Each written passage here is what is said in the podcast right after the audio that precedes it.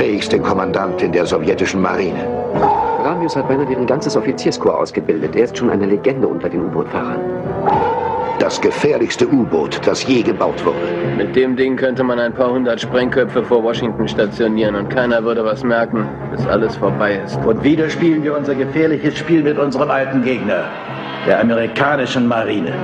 Sein Plan ist ein Geheimnis. Ein Mann mit ihrer Verantwortung spricht vom Ende der Welt. Offensichtlich hatte er einen Nervenzusammenbruch, als er seine Absicht bekannt gab, er würde seine Raketen auf die Staaten abfeuern. Sie wollen, dass wir ihn zur Strecke bringen und töten. Auf Gefechtsstation, Mündungsklappen öffnen. Unsere Fahrt geht in die Geschichte ein. Ich werde ihn auf den Mars pusten. Vielleicht versucht Ramis überzulaufen. Sie sind nur Analytiker. Woher wollen Sie wissen, was er vorhat? Ich gebe Ihnen drei Tage, um Ihre Theorie zu beweisen. Ich gehöre nicht zum aktiven Stab. Ich bin nur Analytiker. Sie sind genau der Richtige. Ich bin entbehrlich. Hallo und einen wunderschönen guten Tag zur neuesten Spielfilmen-Episode. Spielfilmen John McTiernan Part 2. Herzlich willkommen. Mein Name ist Dennis und ja, äh, ich weiß nicht, ob ihr uns heute zum ersten Mal oder bisher schon jede Folge hört, aber der Dennis, der macht das nicht alleine. Der hat außerdem den Patrick noch dabei. Hi. Es ist schon mal ein Einsatz. Oh, ja. ja. We, we got everything. Uh, CD, CB, TV. Uh, ich bin's, Patrick. Hallo. Der Patrick. Patrick, wie geht's dir? Wie geht's dir und deiner Backe sozusagen? Oh, mir geht's ganz gut. Ich hab, äh, war, war, war ein bisschen am. Ich, äh, ich dachte, ich könnte das hier irgendwie vollkommen unbeschadet aufnehmen, weil ich hatte zwar einen Zahnarzttermin, von dem ich natürlich lange im Voraus wusste, heute Nachmittag, einer von vielen, denn mein, mein Mundinnenraum sieht aus wie Du hast doch The Descent gesehen. Ach, ja, ja, ja. Ja, ah, diesen ja. Horrorfilm mit diesen furchtbaren Kreaturen, ja. Und ich ja, denke, ja. denk, an diese Höhlen, dunkle, grottige Höhlenlandschaft da, wie es da runtertropft und alles ist so, ah, so sieht's bei mir im Mund aus. Und deswegen habe ich jetzt so eine Serie von Zahnarztterminen und bisher war da kein, kein Bohrenschleifen und sonst was, das irgendwie eine lokale Anästhesie erforderte, notwendig. Aber jetzt ja, jetzt hat er mal gepiekst, der Onkel Doktor, und jetzt hängt mir die rechte Gesichtshälfte so runter wie bei einem äh, Schlaganfallpatient. Wäre wär jetzt nicht so korrekt, darüber Witze zu machen. Also ich, ich, ich, ich wollte sagen, wenn ich heute Abend klinge, als hätte ich ordentlich einen, einen im Tee. Nein, ich habe kein Alkoholproblem.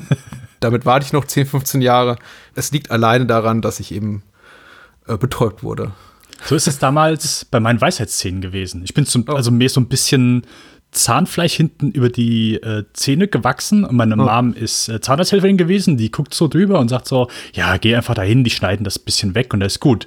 Und ich fahre dahin und der guckt da rein und sagt, ja, was haben sie denn heute noch vor und morgen und nix und, und den Rest der Woche sage ich, äh, wieso, einmal mal ein paar Weisheitszähne aus. Da hat der Bursche schon die Spitze in der Hand gehabt. Ja, äh, ging schnell. Habe ich, äh, also nicht komplett, aber äh, unten Weisheitszähne so von jetzt auf gleich rausbekommen. Ja, was ich super, was ich super fand, war, was ich bisher noch nicht so erfahren habe, war die, die, der, der machte davor so eine ganz scharfe Mentholtinktur drauf, die sie quasi dann so, äh, die dir schon mal so dein, dein Zahnfleisch halb wegätzt. Hm. Und du bist so abgelenkt von dem unangenehmen Gefühl, dass sich da über dein Zahnfleisch ausbreitet, dass man die Spritze gar nicht mehr so merkt. Und äh, verkehrt war das nicht. Also verkehrt war das nicht. Es war so ein bisschen so, als wenn man Rohrreiniger trinkt. Also ich stell's mir so vor. Und dann irgendwie hinten rein noch ein bisschen gepiekst wird, aber ich bin ja jetzt hier, komm, lass das. Wir haben wichtigere Sachen zu bereden. Das ist richtig.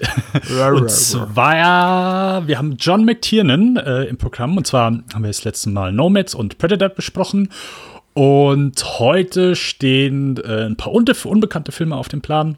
Wie der erste Die Hard, aka Stirb langsam, wie er hier denn äh, in Deutschland bekannt ist. Äh, The, The Hunt of, äh, for Red October, die Jagd auf Red Oktober und normalerweise wollten wir auch heute Medicine Man besprechen, aber der Dennis äh, hat das irgendwie vergessen, verplant. So. Äh, deswegen besprechen wir heute nur den, äh, nur in Anführungszeichen, äh, den ersten Stück langsam und äh, die Tom Clancy-Adaption Jagd auf Roter Oktober aus 1988 und 1990. Ich habe gerade ein bisschen mit mir gerungen, hast vielleicht gemerkt und wollte sagen, ist nicht so schlimm, aber eigentlich, also eigentlich finde ich es unverzeihlich. Eigentlich ist es schlimm. Eigentlich ist es schlimm. Es ist ich meine, warum, warum schaltet heute Abend irgendjemand ein? Also, das ist hier, wegen Madison. Die Hard, genau, ja, Die Hard, äh, egal, gibt gibt tausend Podcast-Episoden zu Stimme langsam und äh, Dito für Jagd auf Roter Oktober. Aber Medicine Man ist so eines, eines der großen, unbesprochenen filmischen Meisterwerke der frühen 90er Jahre. Also Patrick, darauf haben bestimmt viele gewartet. Damit holen wir sie uns im Dezember. Damit holen wir sie. Wenn die im Dezember sagen, die Weihnachtsmärkte gibt es nicht, äh, das Einzige, was Im meine Januar. Jetzt Im gut Januar. tun kann, ist eine ausführliche Besprechung zu Medicine Man. Aber es ist natürlich auch so, es hat aktuellen Bezug. Äh, Sean Connery ist äh, vor kurzem von uns gegangen. Gerade daher wäre es ja auch noch mal aktuell etwas passender gewesen.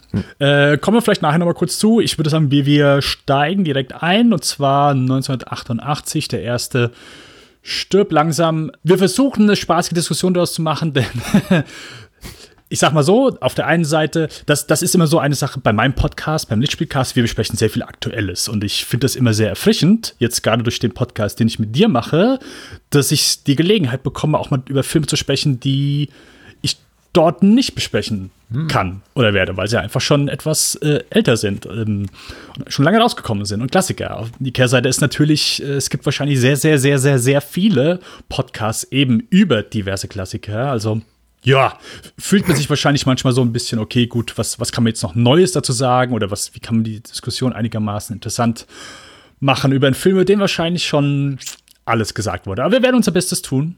Wir werden unser Bestes tun. Ja, ich glaube, das schaffen wir. Ich denke auch. Worum geht's? Eine Gruppe von Terroristen, angeführt von dem charismatischen Hans Gruber, nimmt sich äh, ja eine Menge Mut zusammen, um eben einen Tresor auszurauben, nimmt eine Menge Geiseln, eine Partygesellschaft an Heiligabend im Nakatomi Plaza, im Nakatomi-Gebäude. Ich wollte jetzt gerade sagen, in welchem Stockwerk, aber so oft ich den Film gesehen habe, ich weiß gerade nicht mehr, in welchem Stockwerk die sind. Ich glaube, es ist im 31. oder 32. Es ist auf jeden Fall hoch. Das weiß ich. Es ist nicht der zweite und es ist auch nicht der dritte Stock. Da bin ich mir sehr sicher. bin ich mir sehr sicher drüber. Äh, genau. Äh, John McClane, äh, der ebenfalls so halb mit eingeladen ist, will seine Frau besuchen, kann eben dieser Geiselnahme gerade so entwischen und versucht dann, oder was heißt versucht? Baby, im Alleingang nimmt er es natürlich mit jedem einzelnen dieser bösen, bösen, bösen Terroristen auf. Und äh, ja, hat somit äh, Kinogeschichte geschrieben, hat Bruce Willis innerhalb von einer Nacht oder zumindest, äh, sagen wir mal, das Eröffnungswochenende zum ja, Superstar deklariert.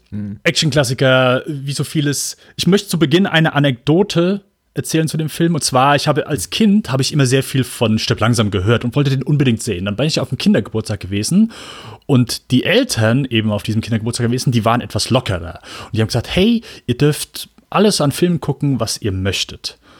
Und wir Kinder sind also zu den VHS-Kassetten dahin und wir konnten durchgucken und uns dann für irgendwas entscheiden.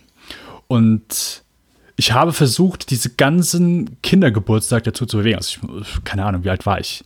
Zehn, elf? Dazu bewegen, Stirb langsam zu gucken, der ebenfalls da war. Aber nein, ich wurde vom Großteil umgestimmt, Street Fighter zu schauen, weil alles Jean-Claude Van Damme-Fans waren. Äh, somit bin ich, glaube ich, erst ein Jahr später in den Genuss gekommen, den ersten Stirb langsam zu sehen. Achso, ich dachte, die, die Anekdote hätte irgendwie ein Happy End oder so. Äh, nicht so. leider nicht, nein. Und vor allem, ich habe den ersten Stück langsam, äh, mein Onkel hat mir die VHS-Kassette mit beiden Stück langsam gegeben. Dann habe ich die bei meiner Oma geschaut und ich habe den hab die einfach reingetan und es lief schon der Abspann zum ersten Stück langsam und ich wusste Oh. ja nicht, dass das der erste Stück langsam ist und habe mit dem zweiten als erstes angefangen. Und dann dachte ich, oh, okay, es scheint der zweite Teil zu sein und habe dann den einfach geguckt und habe dann danach erst den ersten gesehen. Ah, verstehe. Ich glaube, ich könnte auch den ganzen oder die halbe Podcast-Episode einfach mit Anekdoten aus meiner Kindheit und Jugend zum Thema Stirb langsam füllen, weil auch zum zweiten Teil, weil ich eine das unglaublich große Rolle spielt, einfach so im Alter zwischen Pi mal Daumen 10 und 16 dieser Film. Der schlug immer wieder auf und immer wieder in anderer Form.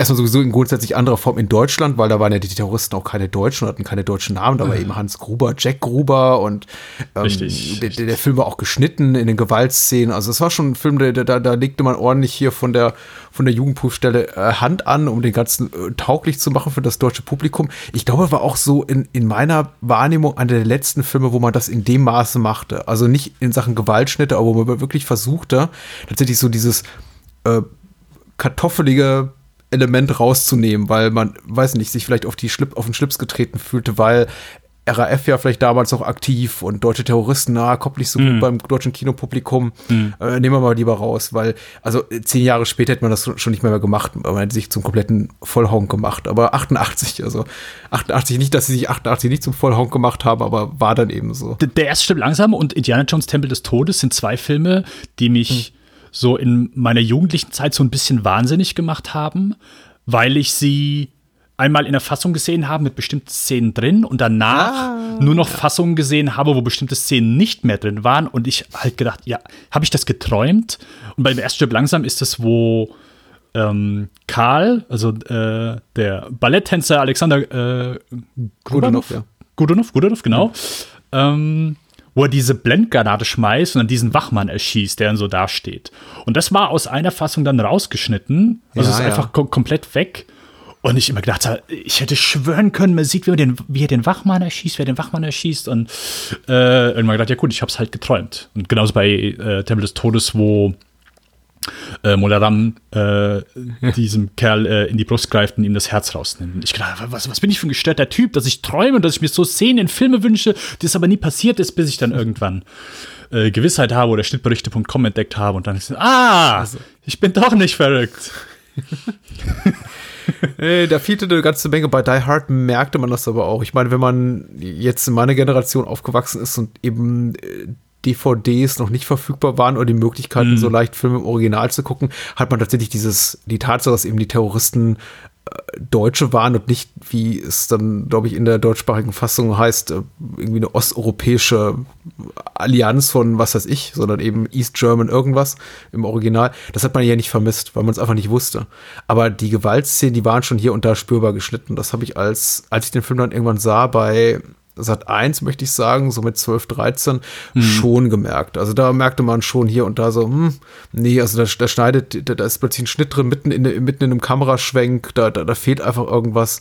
Das, das kann nicht richtig sein. Vor allem, weil ja kurz darauf dann auch äh, Stück langsam 2 im Fernsehen lief und der ist ja übelst gewalttätig. Also Randy Harlan, wie er es eben gerne mag, ne, hat immer diese schönen gewalttätigen Spitzen, Stichwort äh, Eiszapfen im Auge und so. Und als ich dann Stück langsam zwei ungeschnitten sah, dachte ich noch viel mehr, was habe ich alles im ersten verpasst? Weil der erste ist ja vergleichsweise harmlos im Vergleich zum zweiten, wo halt wirklich da irgendwie ganze Oberkörper weggeschossen werden. Ja, Eis, Eispicks äh, in, in Gesichter, das war damals so für mich so ein absoluter Schock, dass sowas in so einem äh, Actionfilm zu sehen ist. Ja, und da wird auch noch abgebrochen. Ja, richtig, genau. Die, die, die Spitzen. Das ist, das ist, das ist der Harlan-Chefkuss obendrauf. Das ist so der. Aber ja, äh, ich möchte nur die eine Anekdote so vollumfänglich auserzählen, ist nämlich die, dass ich tatsächlich, ich bin Jahrgang 79, 88 natürlich im Kino, der Film lief hierzulande Weihnachten an, eben nicht wie in den USA, war eben kein, kein Sommerfilm wie in den USA, sondern mal hier eben Weihnachtsfilm, was sich auch anbietet. Und auch Die Hard hat ja mittlerweile den Ruf eines alternativen Weihnachtsfilms, das ist ja mittlerweile auch nicht mal mehr so ein guter Gag für Filmaficionados, sondern ein Gag, der komplett in den Mainstream reingegrätscht ist. Und jeder sagt mittlerweile, haha, stirb langsam ist mein liebster Weihnachtsfilm. Und denkt sich, ich, ich bin aber originell. Ähm, naja, ist schon lange nicht mehr so. Aber äh, als der Film jedenfalls rauskam, 88, war ich neun, konnte natürlich nicht sehen und wie ich es oft gemacht habe, einfach so Ende der 80er bis, ich glaube, der mit dem Wolf tanzt oder Robin Hood, äh, einer, also die beiden Kevin Costner Filme, einer von denen war so mein letztes Buch zum Film, was ich mir gekauft habe, mhm. weil dann war ich eben irgendwann 12, 13 und konnte auch alle Filme, fast alle Filme sehen, die ich sehen wollte. Und wenn, wenn der Film ab 16 war, habe ich mir dann eben, habe ich meinen gefälschten Schüleraus was eingepackt und bin dann eben damit ins Kino. Also, aber so bis dahin konnte ich eben nicht alles sehen, was ich wollte und habe mir immer die Romane zum Film gekauft und so auch Stück langsam von Roderick Thorpe. Die Romanverlag ist aus dem Jahr 1979 und das Schöne ist, man kann dieses Buch lesen, wie ich es auch damals getan habe, mit neun oder zehn. Und man ist trotzdem komplett ungespoilert, wenn man dann am Ende des Tages Die Hard guckt, weil das Buch hat echt wenig zu tun mit dem Film. Äh, von daher sehr, sehr empfehlenswert. Ich möchte mal kurz den Klappentext vorlesen und dann können wir gerne über den Film auch sprechen. Hier steht nämlich, Achtung, Buster Lübbe, original veröffentlicht, deutsche, deutsche Erstveröffentlichung von Buster Lübbe. 24. Dezember, 18 Uhr, sechs Stunden vor dem Weihnachtsfest. Joe Leland, also nichts mit McLean, Joe Leland, ein ehemaliger Polizist, der ist übrigens, das steht hier nicht auf dem Klappentext, alt, das ist ein alter Mann, also um die 60 und baggert die ganze Zeit junge Stewardessen an und macht rassistische Witze dabei. Also wirklich eine total unangenehme Type. Ich habe das Buch jetzt nochmal zur Hälfte durchgelesen Vorbereitung für den heutigen Abend. Äh, ein ehemaliger Polizist freut sich auf die Tage, die er mit Steffi, seiner Tochter und seinen zwei Enkelkindern verbringen Steffi. wird. Steffi.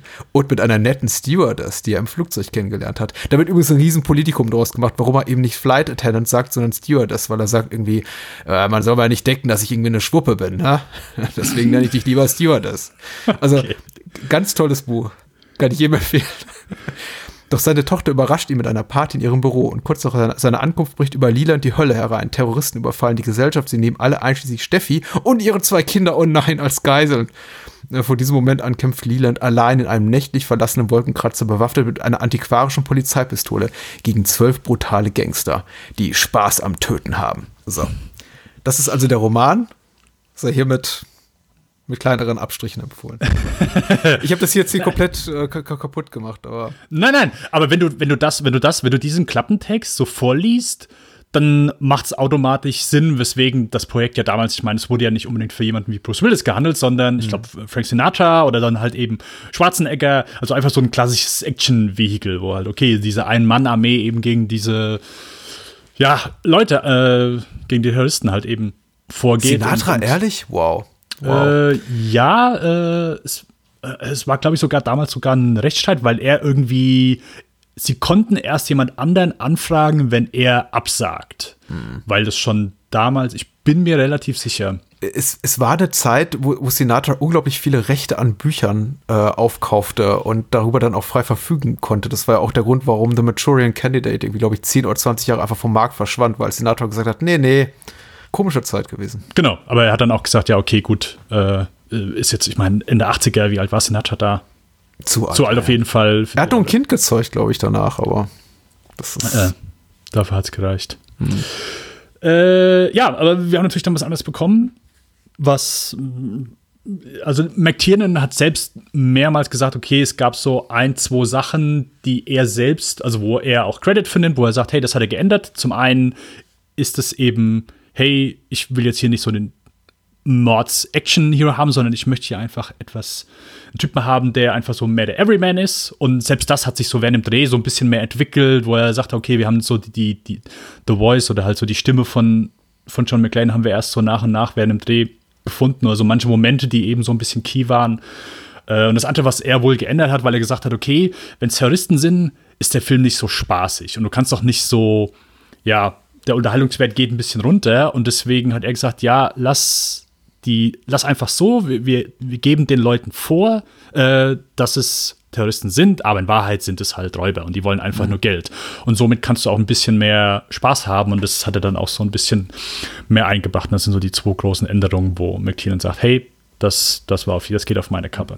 Der Anführer der Terroristen im Roman heißt Little Tony oder da so eine persönliche Vendetta gegen Joe Leland, den Protagonisten in der Romanvorlage. Das ist irgendwie, also die ganze Dynamik ist eine vollkommen andere. Das ist so richtig so, ah, den kenne ich doch aus, aus, aus New York und der hat, der hat schon immer was gegen mich gehabt und er wartet jetzt irgendwie in diesem, in diesem Hochhaus in Los Angeles auf mich. Also so, der Film ist sehr viel besser, also sehr viel besser einfach dramaturgisch konstruiert. Hm. Ja, also äh, was auch mit sehr interessant ist, also es gibt mit Sicherheit manche Filme, wo man sagt, hey, okay, hier geiles Skript, musst du einfach nur verfilmen.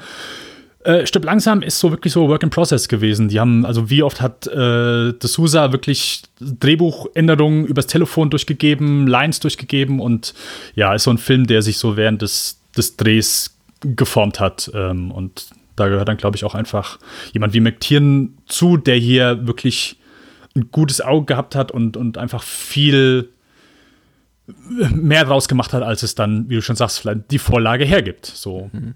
Also einfach nur jetzt von der Qualität des Films ist, äh, ich weiß gar nicht, wo man überhaupt anfangen sollte, aber das Ding ist so für mich immer noch nach all den Jahren, nach wie oft ich den jetzt schon gesehen habe, so ein perfekter Evergreen. Also ich, ich kann mich an den Film nicht satt sehen, ich finde ihn perfekt. Ich würde auch heutzutage, ich würde nichts ändern. Ich wüsste gar nicht, was ich ändern sollte äh, oder wieso.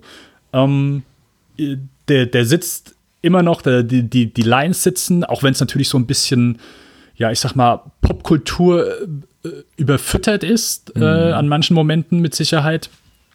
Ähm, und je nachdem, wie die persönliche Einstellung aussieht, haben mit Sicherheit auch so die eine oder andere Fortsetzung äh, das so ein bisschen kaputt gemacht. Ist ja immer noch was anderes, okay, wenn so ein Film alleine dasteht oder wenn es dann immer so alle zehn Jahre eine Fortsetzung gibt. Also bis Teil 3 würde ich sagen, geht's noch, aber danach wird es dann, glaube ich, so ein bisschen. äh, äh, fragwürdig.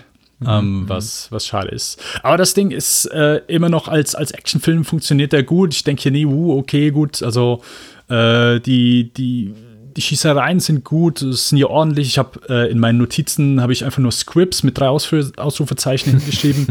äh, da, da merkt man den Film einfach an, dass, dass der nochmal aus so einer anderen Zeit stammt.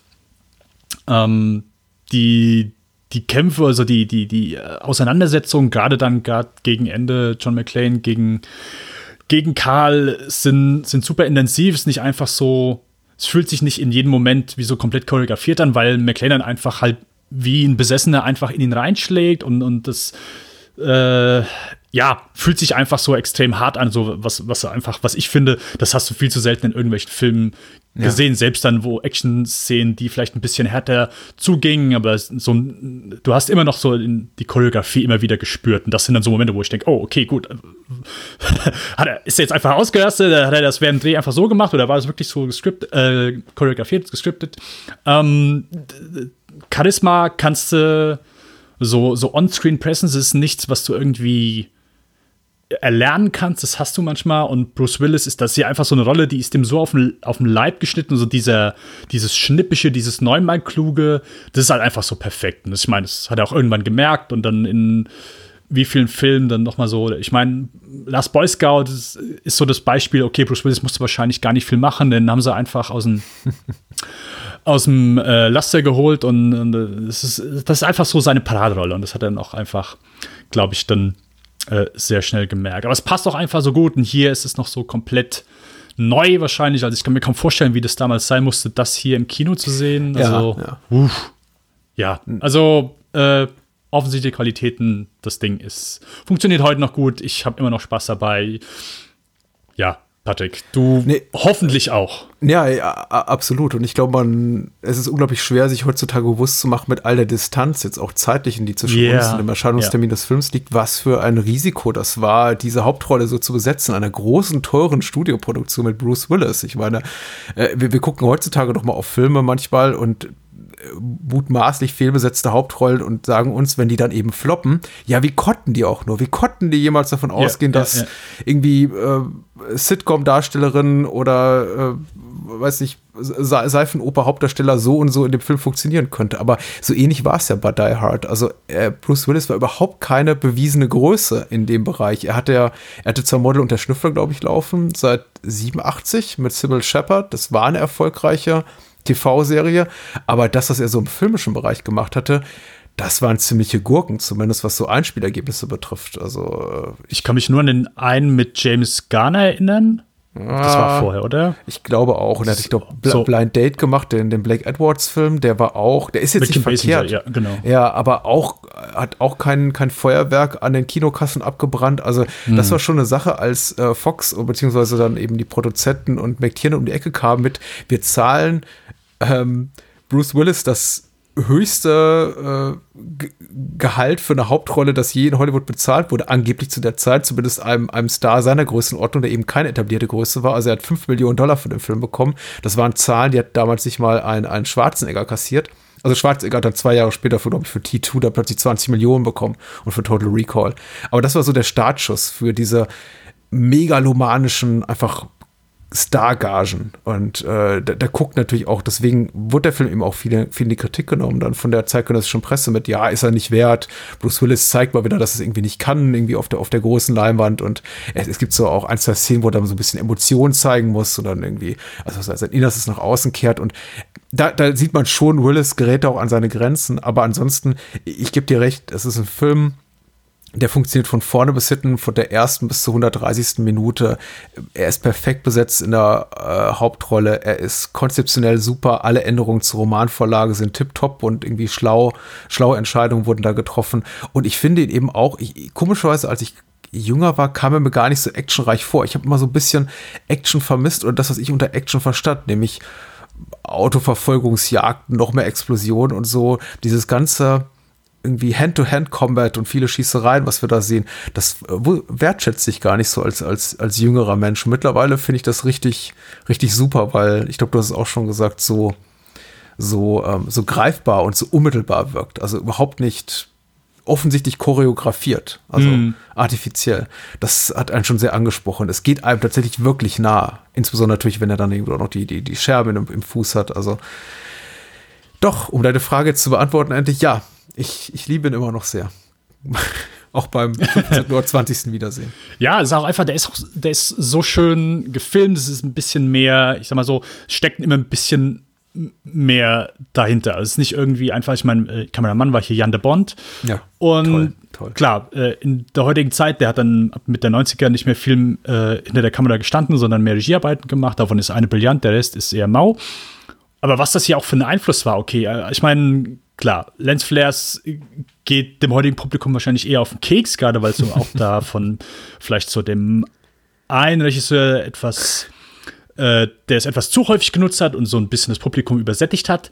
Aber damals, ich meine, klar, Jan de Bond und McTiernan sind nicht die Jungs, die äh, Lensflares erfunden haben, aber einfach super eingesetzt haben. Und das passt einfach gerade zu eben diesem Film hier so schön dazu. Und manche Einstellungen dann nochmal mit diesem dieser äh, Anamorphic Lens, die mhm. die genutzt haben. Das Bild, das sieht halt einfach so geil aus und es ist so schön dynamisch. Also bei Predator haben wir schon äh, gesagt, dass McTiernan jemand war, der die Kamera wirklich viel in Bewegung gesetzt hat, aber ich sag mal noch verhältnismäßig, wahrscheinlich auch so ein bisschen limitiert eben durch durch die Dreharbeiten im Dschungel. Aber hier, also wie schön dynamisch hier bei manchen Szenen die Kamera wirklich durchgeht und wie viele, ich sag mal, Schwenks, was dann nochmal bei for Oktober nochmal ein Tick mehr ist, einfach durch, durch die Räume geht oder einfach mit McLean mitgeht, äh, manche Zooms, ey, super. Also das, das allein, das Zusammenspiel mit dem guten Schnitt, ich finde, der ist so gut zusammengesetzt, der Film. Und oh, da, allein da kann ich mich halt so satt sehen. So die Technik von dem Film, okay. Wie ist es hier zusammengesetzt? Ist auch keine, kein, das ist so, das ist mir halt auch mittlerweile so ein Klischee geworden, aber es ist kein Fett dran. Weißt du, du hast so keine Szene, wo du denkst, okay, ja. ja, brauchst du nicht. So am Anfang die Party, äh, Charaktere werden eingeführt, aber du hast so ein bisschen, du bekommst so ein erstes Gefühl dafür, wo ist der Aufzug, äh, wo ist das Büro von Holly, dass du einfach so, ein, so eine Grund, äh, Grundbasis für Geografie eben in diesem mhm. Stockwerk äh, mhm. bekommst. So, McLean wird von Argyle abgeholt, ja, okay, du merkst doch mal, hier ist ein okayer Typ, bodenständiger Typ, der setzt sich nicht in die Limo hinten rein, sondern er ist noch nie in der Limo gefahren und deswegen setzt er sich vorne zu dem Typen rein. Ähm, Kleinigkeiten. Aber ja. das ist nochmal alles so, was ich sag mal, stirbt langsam dann. Und vielleicht sogar auch so von manchen den, den, den Fortsetzungen einfach so ein bisschen, und nicht nur ein bisschen, einfach hervorhebt. Ja, der Film hat eine große Eleganz und ich finde auch, die drängt sich einem nicht auf. Also wenn man ja, analytischer ja. hinguckt, dann merkt man natürlich schon, oder da steht eben nicht irgendwer hinter der Kamera, sondern Jan de Bond und nicht irgendwer hat die Sets designt, sondern eben wie jemand wie, wie Jackson Legovia. Also wirklich Leute, die die Ahnung haben von ihrem Fach. Das sieht alles äh, und orchestriert von Michael Kamen, der auch einen tollen Score dazu beigetragen hat. Aber ich habe mich eben auch immer, der, der, Film ist ja, muss man sagen, nicht unbedingt temporeich. Er lässt sich schon mhm. Zeit, um seine Figuren mhm. sehr sorgfältig zu etablieren. Die erste nennenswerte Actionsequenz, ich habe jetzt keine Zeit genommen, aber ist immer so gefühlt, findet dann eine halbe Stunde statt, wenn die Terroristen in, der, in die Lobby eindringen.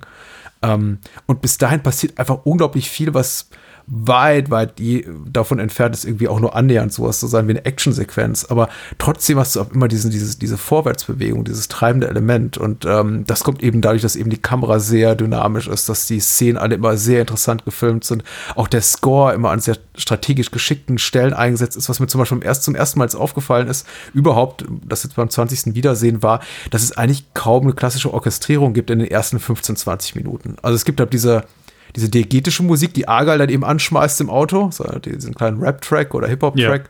Ja. Und es gibt, wenn die, wenn die, wenn die Credits eben erscheinen, also Die Hard, äh, ist so unterschwellig ein bisschen was von, von Michael Caine zu hören und dann eben Klonk, ne, Die Hard. Und dann kommt wieder zehn Minuten gar nichts. Und es gibt tatsächlich so eine, so, so richtiges Crescendo der, der, der Musik, die ist am Anfang, auch wie, wie eben so klassische, äh, klassische Kompositionen da eingeflochten werden, am Anfang kaum spürbar und dann immer mehr und dann am Ende so richtig bör, bör, bör, bör, Freude, schöner Gotterfuck und so weiter. Ich weiß, das sind jetzt alles keine bahnbrechenden neuen Erkenntnisse, aber es hilft wirklich dem Film unglaublich dabei, ihn auch in Momenten, in denen er zur Ruhe kommt oder wirklich Character Establishment macht, niemals langweilig zu wirken und die ähm, Ich will mehr Action sehen Crowd zu vergrätzen, die vielleicht sonst nur Fast and the Furious Streifen sehen, wo eben ab Minute eins irgendwelche Autos durch die Gegend fliegen.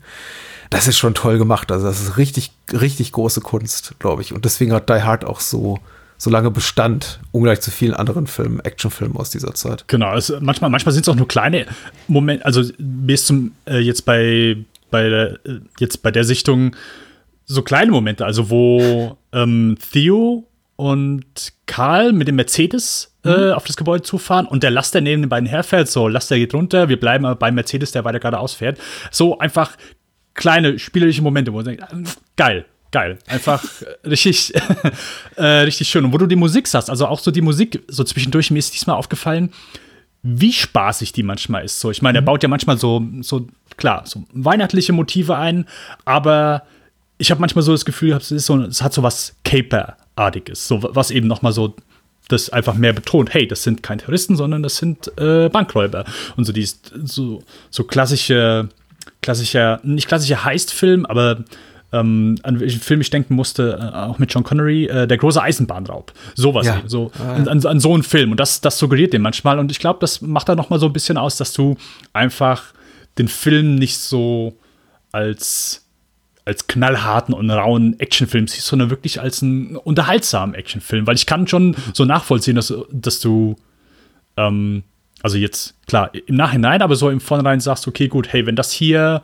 so ein bisschen weniger Humor und es sind Terroristen ja. und, und, und, und, keine Gruppe, die jetzt irgendwie nur äh, an Geld wollen, dass das automatisch ein ganz anderer Film ist. So allein nur durch die Motivation von denen, dass die ans Geld wollen, sondern angenommen, äh, und das ist ja dann auch so, womit der Film halt super spielt. So allein die Szene, wo äh, Hans Gruber mit der Polizei dann telefoniert und eben sagt, ja, okay, wir wollen, dass unsere Brüder befreit werden. Und dann Agent Dawn und der Karl Agent Dawn. Ich habe das im Time Magazine gelesen. Halt saugeil. Und das ist ja auch so, wir haben McLean, klar, ist Bruce Willis super, aber halt, wie geil ist Alan Rickman? Ey, klar, es äh, gibt glaube ich, keine Antithese dazu, dass das irgendjemand anders sieht. Aber Junge, was hat der Bursche einen Spaß gehabt? Was hat der einen Spaß gehabt? Und das ist, glaube ich, ist eine seiner ersten Rollen gewesen oder nicht sogar seine, die seine erste? erste? Ja, so gut, so gut. Der hat einfach so einen, einen Spaß dabei. Und weil er so einen Spaß dabei hat, haben wir halt automatisch auch so einen Spaß. Also ich finde ihn halt auch, er ist charismatisch, du, du, du, guckst halt gern auf Szenen mit ihm. Du willst ja irgendwie so, so, so ein kleines bisschen willst du ja dass er so ein bisschen durchkommt. Ich meine, klar, es ist nicht so der beste Typ, aber so ein bisschen willst du es ja, weil er schon so ein bisschen charismatisch, aber auch, das finde ich auch wichtig, und das ist mir danach in so vielen Actionfilmen verloren gegangen, dass er einfach so ein bisschen Verständnis hat, zumindest, dass er nicht dumm ist. So, und meine Lieblingsszene, meine Lieblingsszene aus Stirb langsam mit Ausrufezeichen, ist die Szene, als Holly zu ihm ins Büro geht und sagt, hey, sie müssten uns vielleicht in Gruppen zur Toilette bringen. Ja. Wo du sonst irgendwelche, keine Ahnung, hast du irgendwelche anderen Actionfilme, andere Bad Guys, die rasten aus oder erschießen die Frau oder, keine Ahnung, wollen irgendwie einen großen Mann markieren und er, nee, alles klar, mach ich. Und dann, äh, sie erwähnt die schwangere Frau, äh, nee, nee, Büro können wir nicht machen, aber äh, ich kann ihn ein Sofa bringen lassen. Großartig. Einfach nur, okay, gut, ich dafür, dass die Situation für, für mich weiter funktioniert, dominiert hier nicht gerade mein, meine Geldgier oder meinen Größenwahn oder meine Wut oder mein, mein Psychopathengehabe, sondern einfach nur, dass ich auf die Frau eingehe und sage, jawohl, genau, machen wir, ist in Ordnung. Das hilft auch meine Situation.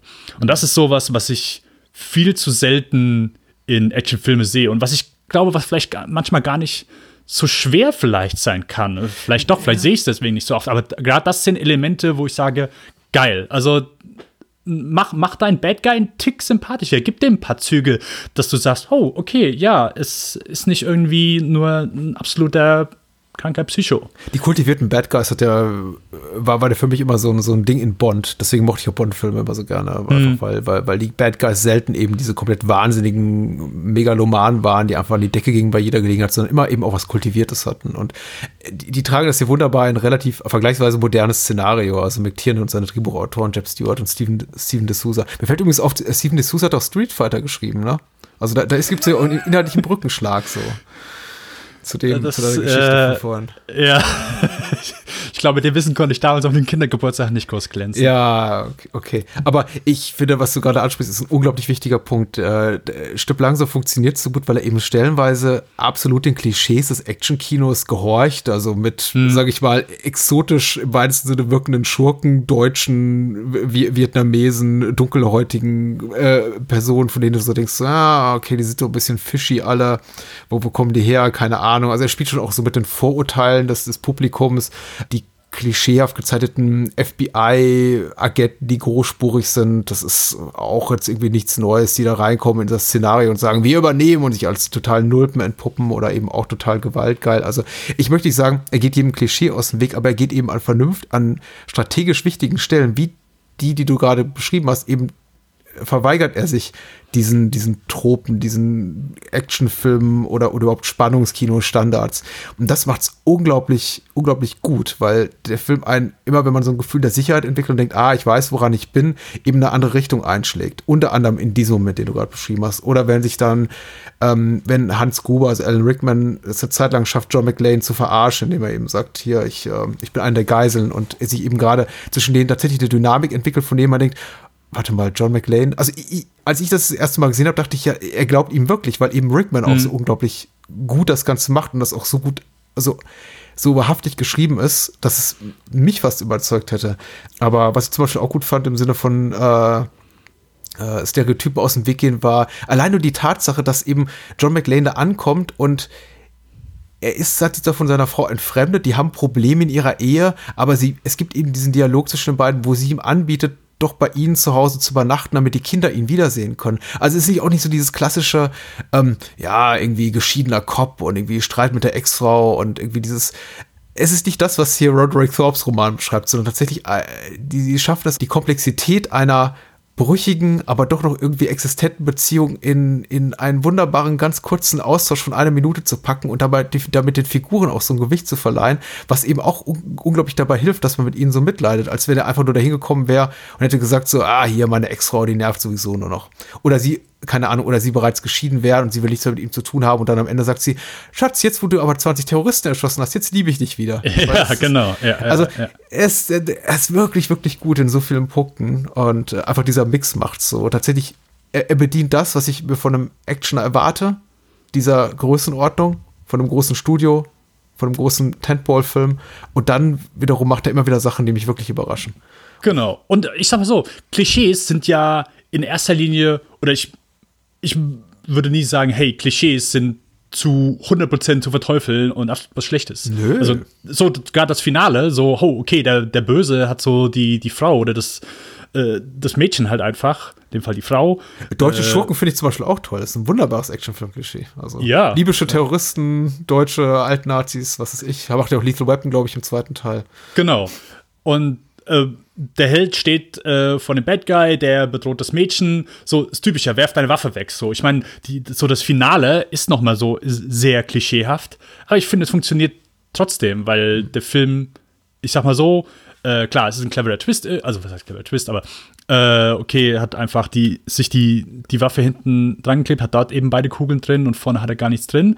Aber allein so die ganze Szenerie ist ja dann schon so, ich sag mal, recht klischeehaft, aber weil ich würde mal behaupten, wenn du einen Film hast, der so vorher gut funktioniert, dann darfst du dich auch vollkommen, ist für mich so vollkommen in Ordnung, dich solcher Klischees eben zu, zu bedienen, weil sie eben dann so zum Spannungskino dazugehören und, und dann auch in dem Moment nehme ich es gar nicht mehr als negatives Klischee wahr, sondern als einen guten Genre-Trope, mhm. äh, um das vielleicht mal so umzusagen.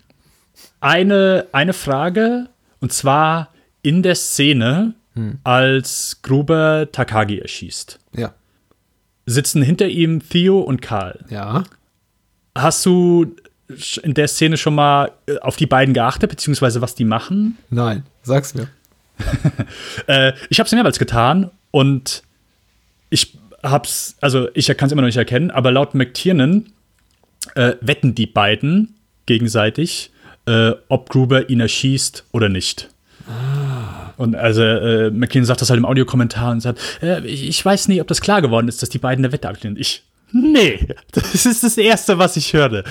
Aber, ähm, aber ja, ja, also er, er, er, wollte irgendwie, dass die beiden äh, eine Wette abschließen. Ob Gruber ist es denn ersichtlich, wenn man es weiß? Du wusstest es ja jetzt. nur mit sehr viel Fantasie. Kann, sag mal so, mit viel Fantasie kann man drauf kommen, aber nein, ich finde es äh, fast unmöglich, das zu erkennen. Weil, die, aber, du, ja. weil sie reden kurz miteinander, aber du hörst halt nicht, was sie sagen und du, du siehst halt so eine äh, äh, Handbewegung.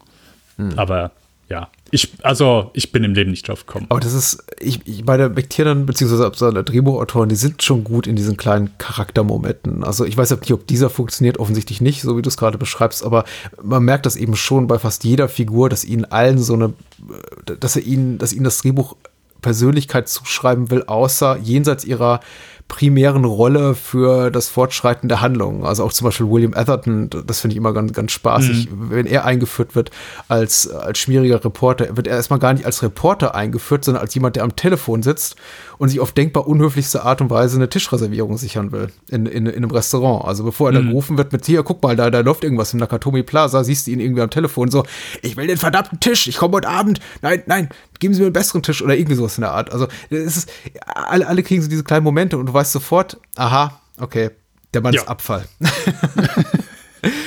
äh, Ken Leong, Uli, äh, finde ich auch lustig, ist Oliver in der deutschen Version, kriegt ja diesen Moment mit den Süßigkeiten und so. Oh, Jeder diesen, diese, oh, diese, diese, kleinen Momente, die, die unnötig wären, aber doch, doch so wichtig. Ähm, und das macht eben auch alles so ein bisschen, bisschen treffender und ein bisschen, bisschen auch es entwickelt sich mehr Empathie seitens der, der, der, der Zuschauerschaft, zumindest beiderseits für, für, für, die ganzen Figuren. Wenn ich eben weiß, die haben alle eine Background-Geschichte und bei einigen ist sie eben ein bisschen umfangreicher, wie jetzt hier bei Reginald Val Johnson, der hier ähm, Sergeant Powell spielt. Äh, der kriegt eben richtige, richtige umfassende Backstory aber auch nur zum Beispiel dieses Gekabbel zwischen den FBI-Agenten, was auch überflüssig ist nach strengen Ma Maßstäben, also für die Handlung, für das Voranschreiten, Voranschreiten der Sto Sorry, Story. Es ist gut, dass es da ist, weil ähm, umso befriedigender ist, wenn sie dann am Ende irgendwie in einem, in einem flammenden Helikopter abstürzt und man sich denkt so, oh, das war, war die furchtbar. Äh, vielleicht geht das jetzt auch zu weit. Ich wollte dich sowieso fragen, zu Gewalt. Stört dich das, dieses Beiläufige ja. fast? Dass eben Menschen links und rechts abgeschossen werden, äh, erschossen werden, von denen man eigentlich schon nicht denken konnte, ja, eigentlich haben die doch bestimmt auch Familie, wie die FBI-Agenten, wie der Schutzmann da in der Katomi Plaza, die so weggeballert werden. Äh, Wurde dem Film ja vorgeworfen. Äh, ja, äh, kann ich auch, ich sag mal, gerade äh, gegen Ende der 80er so einen klaren Tick, Tick nachvollziehen. Äh, Ob es mich gestört hat, ich sage ganz ehrlich, nein. Nein. Ja. Also auch, auch wo, ich meine, bei den beiden steht es ja wirklich so eher, das sind die beiden einzigen im Helikopter, wo du, die du halt so, ich sag mal, so einen Tick kennenlernst und die sind ja so wirklich so, haut drauf. Äh, ich meine, die haben ja noch so diesen Dialog, wo du sagst, okay, hey, vielleicht verlieren wir nur 20, 30 Prozent der Geiseln dann, hey, das war ja fantastisch, wenn wir nur so und so viel von den Geiseln umbringen. So auch so komplett, ja, das ist halt so äh, das beste Auskommen, mit dem wir rechnen, mit dem wir planen.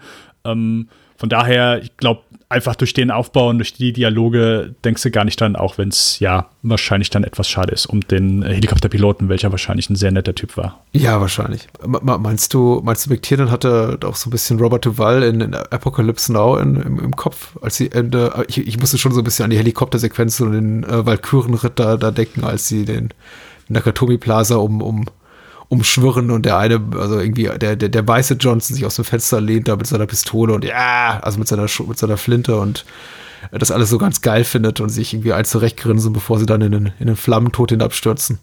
Ähm. Äh, kommt nah, weil äh, gibt ja sogar, gibt glaube ich eine Vietnam-Referenz, oder? Das ist äh, damals wie in Saigon. Gibt es und es gibt natürlich auch ein klassisches Stück, äh, also Stück klassischer Musik eingebunden, in dem Fall jetzt eben äh, Beethoven. Äh. Und es sind ja auch, also sind das, ich, mein Militärlingo hält sich in Grenzen, aber ist das nicht ein UH-60, mit denen die da lang fliegen? Meine Güte, keine Ahnung. okay, äh, aber ich glaube, es ist so einfach diese ähnlichen Modelle äh, hast du ja auch in Vietnam gehabt, wo du einfach so diese, dieses mhm. offene hast, wo du nur diese, diese ähm, Bänke in der Mitte hast, wo du halt von beiden Seiten direkt anspringen kannst. Mhm. Äh, ja, hey, möglich. Äh, wo wollte ich, wo wollte ich eben drauf hinaus? Ich habe eben hier kurz meine. Ähm, genau. Mm, du hast am Anfang, hatten wir es schon erwähnt, und zwar, was so ein bisschen hier bei dem Film natürlich interessant ist, ist einfach die Synchro und dann natürlich ja. auch so den Film in Originalsprache. Weil in der Synchro wurde darauf verzichtet, dass es Deutsche sind.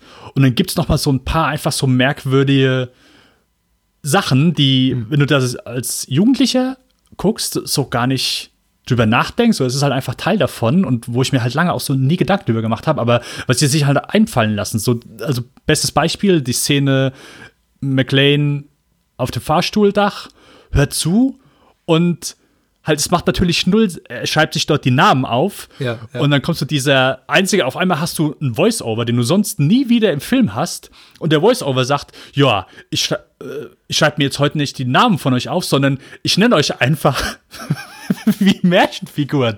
Ja, ja wie die zwei Riesen aus dem Märchen, genau. Ja, ja genau. Äh, wie Karl, äh, der, der große Riese oder so, irgendwas mhm. sagt er so im Deutschen. Ähm, und bis du irgendwann guckst und denkst, was ist das eigentlich für ein Schwachsinn? Das macht gar keinen Sinn. Also, was soll das? Und, ah, herrlich. Also, so, so manche Synchro-Sachen, ich glaube, damit kimmst du heute halt nicht mehr durch. Aber was ich damals gedacht habe, ja, machen wir ja. halt so. Das ist schon. Ja, ja, es ist so, es ist so, ist so die letzte Phase. Ich glaube, es hat tatsächlich auch viel mit ähm, viel mit irgendwie RAF zu tun, natürlich irgendwie auch den, auch den Nachwehen des, des Zweiten Weltkriegs, die bei uns bis in die 80er Jahre rein, reinreichten und dieses Gefühl so, ja, man dürfe irgendwie jenseits von Nazis nicht so, zeigte man einfach nicht so gerne deutsche Schurken. Das war ja sogar so mhm. in, ich kann mich nur gut daran erinnern, dass es äh, immer noch ein Riesending war in, auch im öffentlich-rechtlichen Fernsehen, dass man äh, Folgen von Magnum oder, oder so, die irgendwie Bezug hatten zu, zu der deutschen Nazi-Vergangenheit oder in den deutschen Schurken vor, vorkamen oder eben auch nur Magnums äh, Vietnam-Trauma zeigten, dass man die dann gar nicht erst ausgestrahlt hat oder eben so neu synchronisiert hat, dass eben keine Bezugnahme mehr auf, auf entsprechende Themen darin vorhanden war. Ähm, und irgendwann hat man es dran gegeben. Also Lethal Weapon 2 hatte ja auch diese ich glaube, Sü südafrikanischen Diplomatic Immunity. Genau, ja, ja. ja, ja, ja. Na Nazi-Nachkommen, Kolonialherren. Und ich glaube, das war ein Jahr später, oder hat man schon gesagt, ach komm, hier, egal. Lass es, es kommen. Äh, Was wieder eine Brücke ist, denn Joss Eckland, der in for Oktober, den wir im nächsten Film besprechen, da den Bösen gespielt hat. Ah, ja. Äh, auch ein guter Film, nicht so gut wie Die Hard, aber. Äh, das ist richtig. Film. Ich mag Lethal Weapon 2 mehr sogar als den ersten. Ah, okay. Kann ich nicht äh, behaupten, aber. anderer Tag der Diskussion. Anderer Tag, ja. Äh, ja, äh, hey, was, was kannst du noch zu sagen? Also, äh, ich habe eben so meine Lieblingsszene äh, aus, aus Die Hard äh, genannt, die meine Zweitlieblingsszene und ich bekomme auf jedes erneute Mal Gänsehaut und es ist einfach so ein geiler Moment. Es ist einfach so ein guter Action-Moment, ist einfach der Moment, wo die FBI-Agenten eben mit dem Helikopter hochkommen, das Dach fliegt in die Luft, McLean springt einfach mhm. mit diesem Schlauch an dem Gebäude runter, es explodiert so das halbe Dach hinter ihm. Er fliegt runter, dann nochmal mit den blutigen Füßen an der Scheibe, schießt die Scheibe kaputt und fällt rein. Also es ist jedes Mal, wo ich denke, hey, also ich, ich kann mir nicht vorstellen, wie man im Schneidraum sitzt und dann einfach denkt, ja, also das, das, ich glaube, das funktioniert hier. Also ich glaube, das, das ist gut. Boah, ja bekomme ich jedes das, Mal Gänsehaut. Das ist ein Hammer. Ich, ich, ich frage mich auch tatsächlich, wie sie mit der technischen Möglichkeit der damaligen Zeit oder Digitaltrickserei das so glaubwürdig inszenieren konnten, weil das, das Double von, Stunt-Double von äh, Bruce Willis ist nicht offensichtlich. Es wirkt wirklich so, als sei er komplett in diesen Szenen, als würde er alles selber machen, wenn er da irgendwie äh, an der Schlauchwinde hängt, darunter springt. Nicht, dass sich Bruce Willis wirklich darunter gestürzt hat, aber das wirkt alles eben unglaublich überzeugend. Und äh, ich meine, es gibt Effekte, die sind, ich möchte nicht sagen schlecht gealtert, weil ich glaube, die haben schon 88 jetzt nicht alle Menschen überzeugt. Wenn zum Beispiel das äh, äh, Modell hier vom, vom Fox Plaza, das war ja das, das Gebäude, wo sie gefilmt haben, da das Dach explodiert, dann ist schon relativ eindeutig, dass es eben eine Miniatur ist und eben nicht das echte. Hier und da mal. Nicht in allen Szenen. Ähm, aber äh, im Großen und Ganzen, ja, jeder Action-Moment, also der, für mich immer noch der beeindruckendste ist die, der, der, wo halt, äh, Bruce Willis da auf dem, auf dem Fahrstuhl sitzt und sich das angetan hat, funktioniert für mich hervorragend. Die Lüftungsschächte, die Schießerei im, im Scherbenregen, ähm, alles ganz fantastisch. Bis, bis zu dem Moment, wo, wo Gruber runterfällt, also wo sie wirklich Alan Rickman wie viele Meter auf so ein Luftkissen haben fallen lassen. Und äh, sein Die Gesichtsausdruck ist halt mit wirklich. Jahren, ja, ja. Ja, genau. Nach Dreh haben sie gesagt, es waren irgendwie fünf Meter, da war es plötzlich fünf, fünf, äh, 15, da waren es 20, ja. Äh, aber sie haben ihm wohl gesagt, ja, wir lassen nicht auf drei fallen, sie haben ihn auf zwei fallen lassen und daher der schöne Gesichtsausdruck. Ja, ja. Also ich meine, Alan Rickman kann man wirklich nicht genug loben, aber auch Bonnie Bedelia, äh, die, man muss jetzt sagen, keine federführende Rolle hat im Kampf gegen die, äh, die Terroristen, also sich dort sich als Heldin im klassischen Sinne beweisen darf, aber für eine Zeit, in der Frauenfiguren in Actionfilmen, insbesondere in Hollywood-Actionfilmen, immer sehr, sehr undankbar geschrieben waren, muss man sagen, ist ihre Rolle wirklich smart angelegt. Sie ist keine mhm. rachsüchtige, äh, meckernde Ehefrau mit Haaren auf den Zähnen, die sich dann am Ende dem, dem großen Held zu Füßen wirft, sondern sie macht eben auch ihr Ding, unter anderem auch in der Szene, die du gerade beschrieben hast. Also sie ist eine, ungleich zu fast allen männlichen Figuren, die du in dem Film siehst, eine, die die Figur, die die Situation, so gut es eben noch geht, unter Kontrolle zu haben scheint oder versucht, das zumindest in eine Richtung zu lenken, die für alle tragbar ist, wo sie dann am Ende des Tages auch lebend rauskriegen, wo hingegen es eben so auf der männlichen Seite gibt eben komplett impotente äh, Figuren wie äh, Takagi, der nichts dafür kann, muss man einfach sagen, sondern eben einfach der einfach nichts dafür kann, dass er ins Gras beißen muss. Oder eben Leute wie Alice, die, ja, Alice. Ich liebe Alice. Be Alice. Äh, Hans, Bubby. Bubby, ja. Bubby, I'm your white knight. Ah, der, hat ein, der hat ein Jahrhundertgrinsen, der Mann. Der hat ein Jahrhundertgrinsen. I negotiate Million Dollar Deals for Breakfast.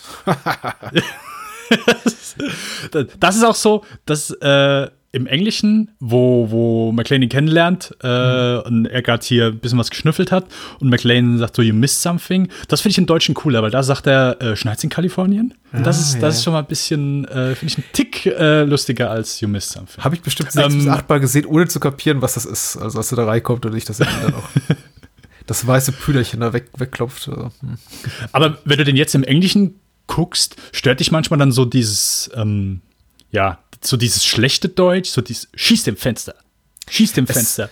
Es, und so äh, dieser Wechsel, krude Wechsel manchmal? Nee, stört mich nicht so tatsächlich. Also da habe ich auch Schlimmeres gesehen, schon in anderen Filmen. Und sie haben es ja auch verbessert. Man muss sagen, das ist jetzt, er hat jetzt nicht so die Presse bekommen, wie jetzt hm. die George Lucas Neubearbeitung der Star Wars Filme oder auch das, was Spielberg da teilweise mit einigen seiner Klassiker gemacht hat. Zum Beispiel da irgendwie die Spiegelung raus, retuschiert in Raiders of the Lost Ark. Aber sie haben ja auch Die Hard stellenweise verbessert. Also die ganz schlimmen Schnitzer, äh, die haben sie, glaube ich, schon damals für die DVD-Veröffentlichung, für die erste Special Edition ausgemerzt. Also sie haben teilweise einige Sachen neu einsprechen lassen, um diese richtig schlimmen Sachen wie irgendwie äh, ich schieß dir tot oder so irgendwie da rauszukriegen. Also ja.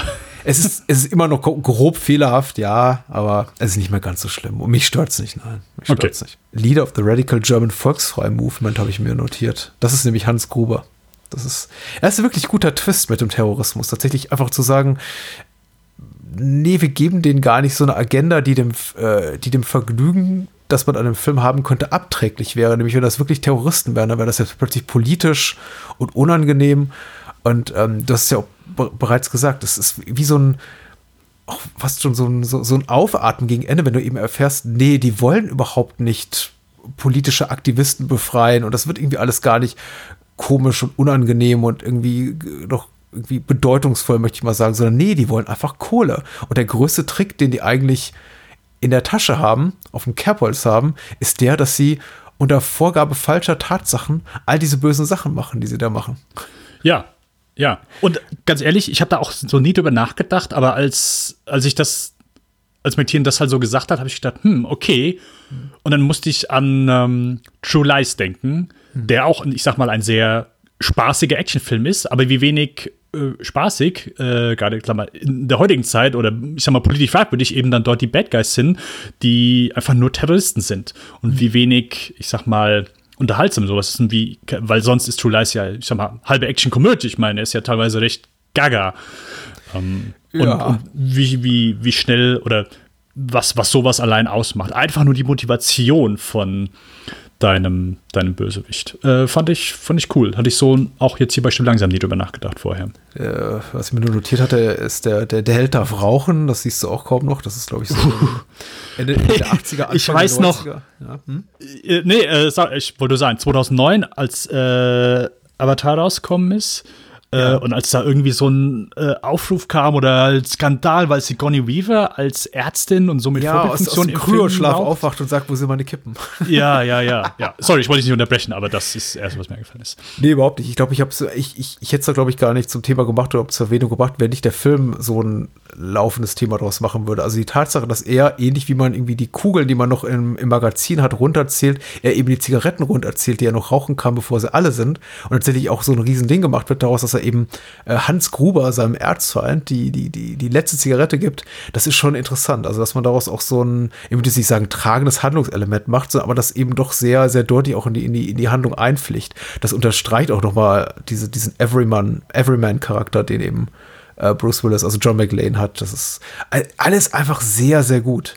Es ist sehr, sehr gut. Es wäre schade, wenn es nicht da wäre, einfach.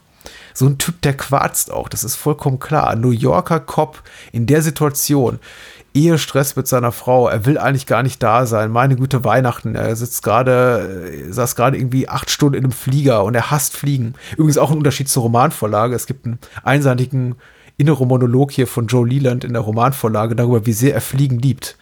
Und er möchte, wenn er passioniert ist, gerne ins Weltall fliegen und sowas. Also, ja, nein, Film aber, ist alles besser. Es ist alles besser im Film. Es ist, als hätte man diesen Roman gelesen und sich äh, D'Souza und Jeb Stewart hätten sich gedacht so, warte mal, die Grundidee ist gut, aber alles andere ist der totale Dreck. Lass es alles genau anders machen als im Roman. Und äh, halt wie, wie diese Everymanigkeit, kann man das so sagen? Everymanigkeit?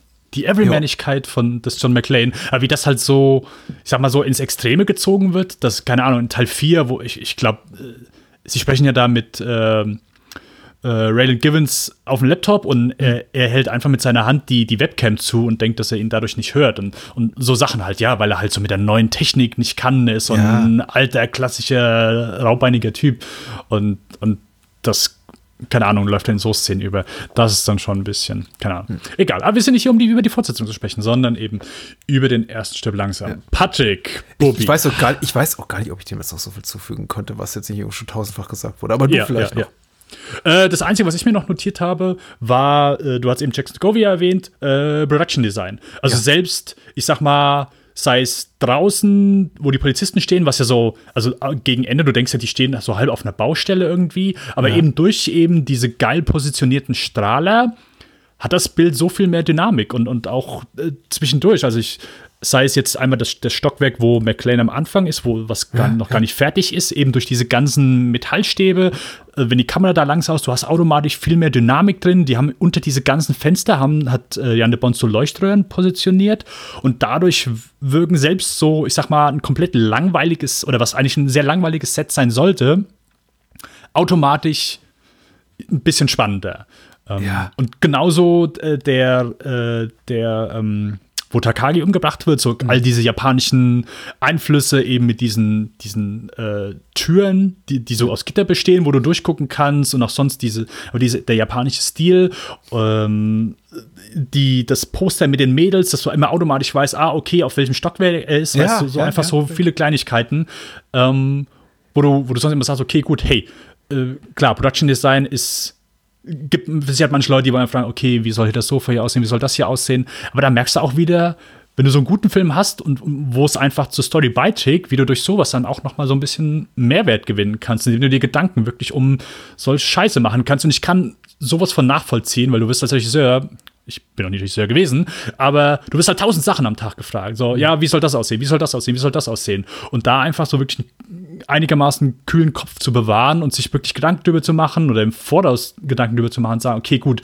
das muss so und so aussehen, weil dadurch wird er viel besser, weil dadurch und, mhm. und das, das sind so Sachen, wo ich sage, hey, da, da fehlt es hier echt an nichts. Da fehlt ja. es hier echt an nichts das ist, das ist unglaublich wichtig, finde ich auch. Und es wird grundsätzlich unterschätzt, in, gerade im Action-Kino, ja. im Bewegungskino, dieses, diese Möglichkeit für den Zuschauer, Zuschauerin, sich zu orientieren. Und der Kalender ist eben ein gutes Beispiel dafür. Der Film ist eben du hast klar visuell voneinander äh, differenzierte Stockwerke. Die einen haben eben so nur, nur modisches japanisches Design, das andere ist eben quasi diese halbe Baustelle. Dann haben wir eher so, da möchte man sagen, Lageristik oder irgendwie eine sehr, sehr, sehr, sehr schroffe Umgebung da unten im Maschinenraum und so weiter und so fort. Also man ist sofort eindeutig an einer bestimmten Stelle, ohne dass eben eine Figur sich dazu auf gesprochener Ebene äußern muss, was ein weniger smarter äh, vorausschauender Filmemacher oder Drehbuchautoren wahrscheinlich machen würden. Die würden dann irgendwie die Figuren sagen lassen, so, geh mal in den Keller und schneid die Stromkabel durch oder kapp die Elektri Elektrizität.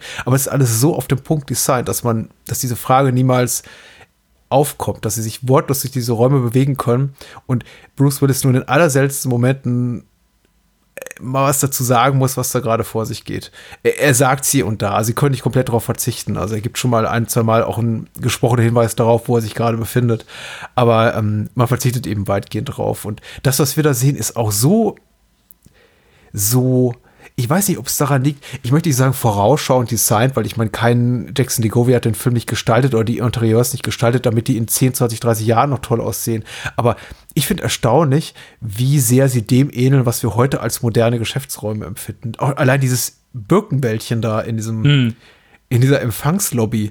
Das ist sowas, was ich, das ist, ich, ich sag nicht, wo ich war, aber ich war im, im Auftrag eines, eines früheren Arbeitgebers mal auch in so einer größeren Werbeagentur und die hatten überall diese fucking Birkenstämme rumstehen und es war irgendwie neben, neben Flipper und, und äh, äh, Kicker und was weiß ich, Tischtennisplatte, standen überall diese fucking Birkenstämme und ich dachte so, ja, äh, so macht man das heutzutage.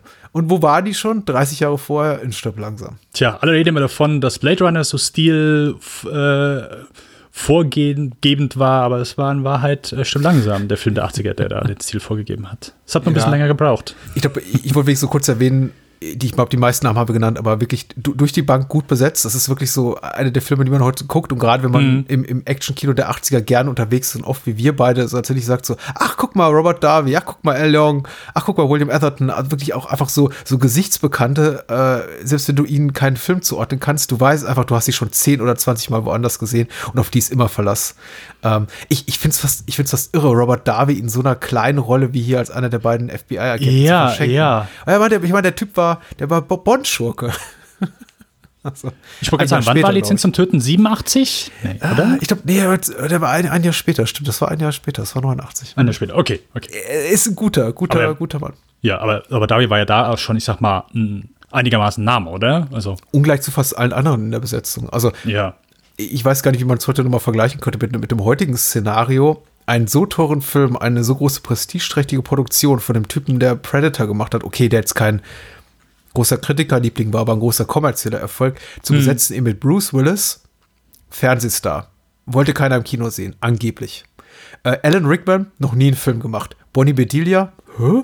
Reginald Bell Johnson, zwei Jahre später, gut, war ein riesen Sitcom-Star. Auch er ein absoluter Nobody. Und so kannst du fast die ganze Liste runterlesen. Und dann gibt es so zwei, drei Namen in Nebenrollen, wo du sagst, ja, schon mal gesehen irgendwo. Aber es ist wirklich, wirklich ungewöhnlich, vor der Kamera eine derart dichte Anhäufung zu sehen von Namen, die damals noch kein Mensch kannte, die aber alle toll sind. Äh, äh, hier, Clark Junior, Junior der Theo spielt, der, der spielte später Badlocks Assistenten. Ich habe früher gerne Badlock geguckt, gebe ich gerne zu. Das ah, okay. ich war äh, ich wollte wohl gerade bei Darstellen was, gutes Stichpunkt. Ähm, hättest, äh, hast du, Patrick, Bobby, hast du noch irgendwas zu Stimmt langsam? Vielleicht noch meine persönliche subjektive Wahrnehmung, dass einfach Yippie Motherfucker so viel besser ist als Yippie Schweinebacke und ich mich in den folgenden Jahren immer so ein bisschen darüber geärgert habe, dass sie es so übersetzt haben, weil einfach ich hätte mir gewünscht, sie hätten etwas wirklich drastischeres genommen für die deutsche Version von Motherfucker als Schweinebacke. Aber na gut. Jetzt sind wir halt mit Schweinebacke gestrandet bis zum Ende der Tage. So ist das jetzt. Ja. Wir müssen sie ja nicht mehr auf, auf Deutsch gucken. Die Zeiten sind vorbei. Es sei denn, man ist Amazon Prime-Kunde, weil ich glaube, die, die, haben keinen, die haben nur synchronisierte Filme ab 2019. Mhm. Irgendwie Stimmt. jedes Mal, sobald ich einen Film da leihe, habe ich das Gefühl, okay, warum ist der, es hat keinen Grund, warum der Film, äh, egal. Ja. Egal. Äh, ja, äh, ich wollte einen Darsteller erwähnen, Und zwar ist das Anthony Peck. Äh, und zwar, der wird nicht, nicht vielen Leuten was sagen. Und zwar ist das der Typ, der neben äh, Sergeant L. Powell steht. Und er hat immer so das Headset auf, ist einer von den Polizisten. Und er macht eigentlich während des ganzen Films nichts. Ich glaube, er hat nur einen Dialog, als er sagt, hey, hier die FBI-Leute sind da, die wollen mit ihnen reden. Mhm. Äh, und äh, das ist ein Kellner gewesen, den McTiernan im Restaurant wo er oft essen äh, gegangen ist, äh, getroffen hat. Und er hat halt Theater gespielt und er hat ihn dann einfach hierzu geholt. Und er ist dann noch in vier, also er hat nicht viel gemacht, aber der hat vier McTiernan-Filme gemacht. Und zwar hat Fred Oktober noch, wo er eine größere Rolle hatte. Da ist er hier der, äh, ich weiß nicht, wie das heißt, Militärlingo ist auch nicht so meins, aber der, die zweite Hand von Scott Glenn. Mhm. Und dann ist er in Stirb langsam 3 nochmal äh, hat er seine größte Rolle dann. Da gehört er hier zum, äh, ich glaube, äh, Ricky heißt er da, glaube ich. Auf jeden Fall gehört er da zu den Polizisten von äh, Bruce Willis äh, Abteilung. Genau. Und dann hat er noch mal ein klein, kleines Cameo, Cameo in Anführungszeichen, in Last Action Hero. Aber das, ja, äh, er ist mir halt immer so aufgefallen, weil er, weil ich eben Stück langsam sehr oft geschaut habe, Handwerker Truppe, wenn wir gleich zu kommen, sehr oft geschaut habe, äh, den Stück langsam sehr oft gesehen habe und auch Last Action Hero sehr oft gesehen habe und ich immer das Gesicht ähm, ja, ja. ich werde darauf achten. Die, das Einzige, was ich jetzt rausgefunden habe, in äh, ungefähr dreieinhalb Sekunden googeln, ist, äh, er ist nicht der, der Sohn von Gregory Peck, obwohl der eben auch Anthony Peck heißt. ja, äh, leider nicht. Ist auch mittlerweile schon gestorben. Leider, ja, leider. 96, ja. Genau, dann äh, würde ich sagen, wir bewegen uns zwei Jahre später.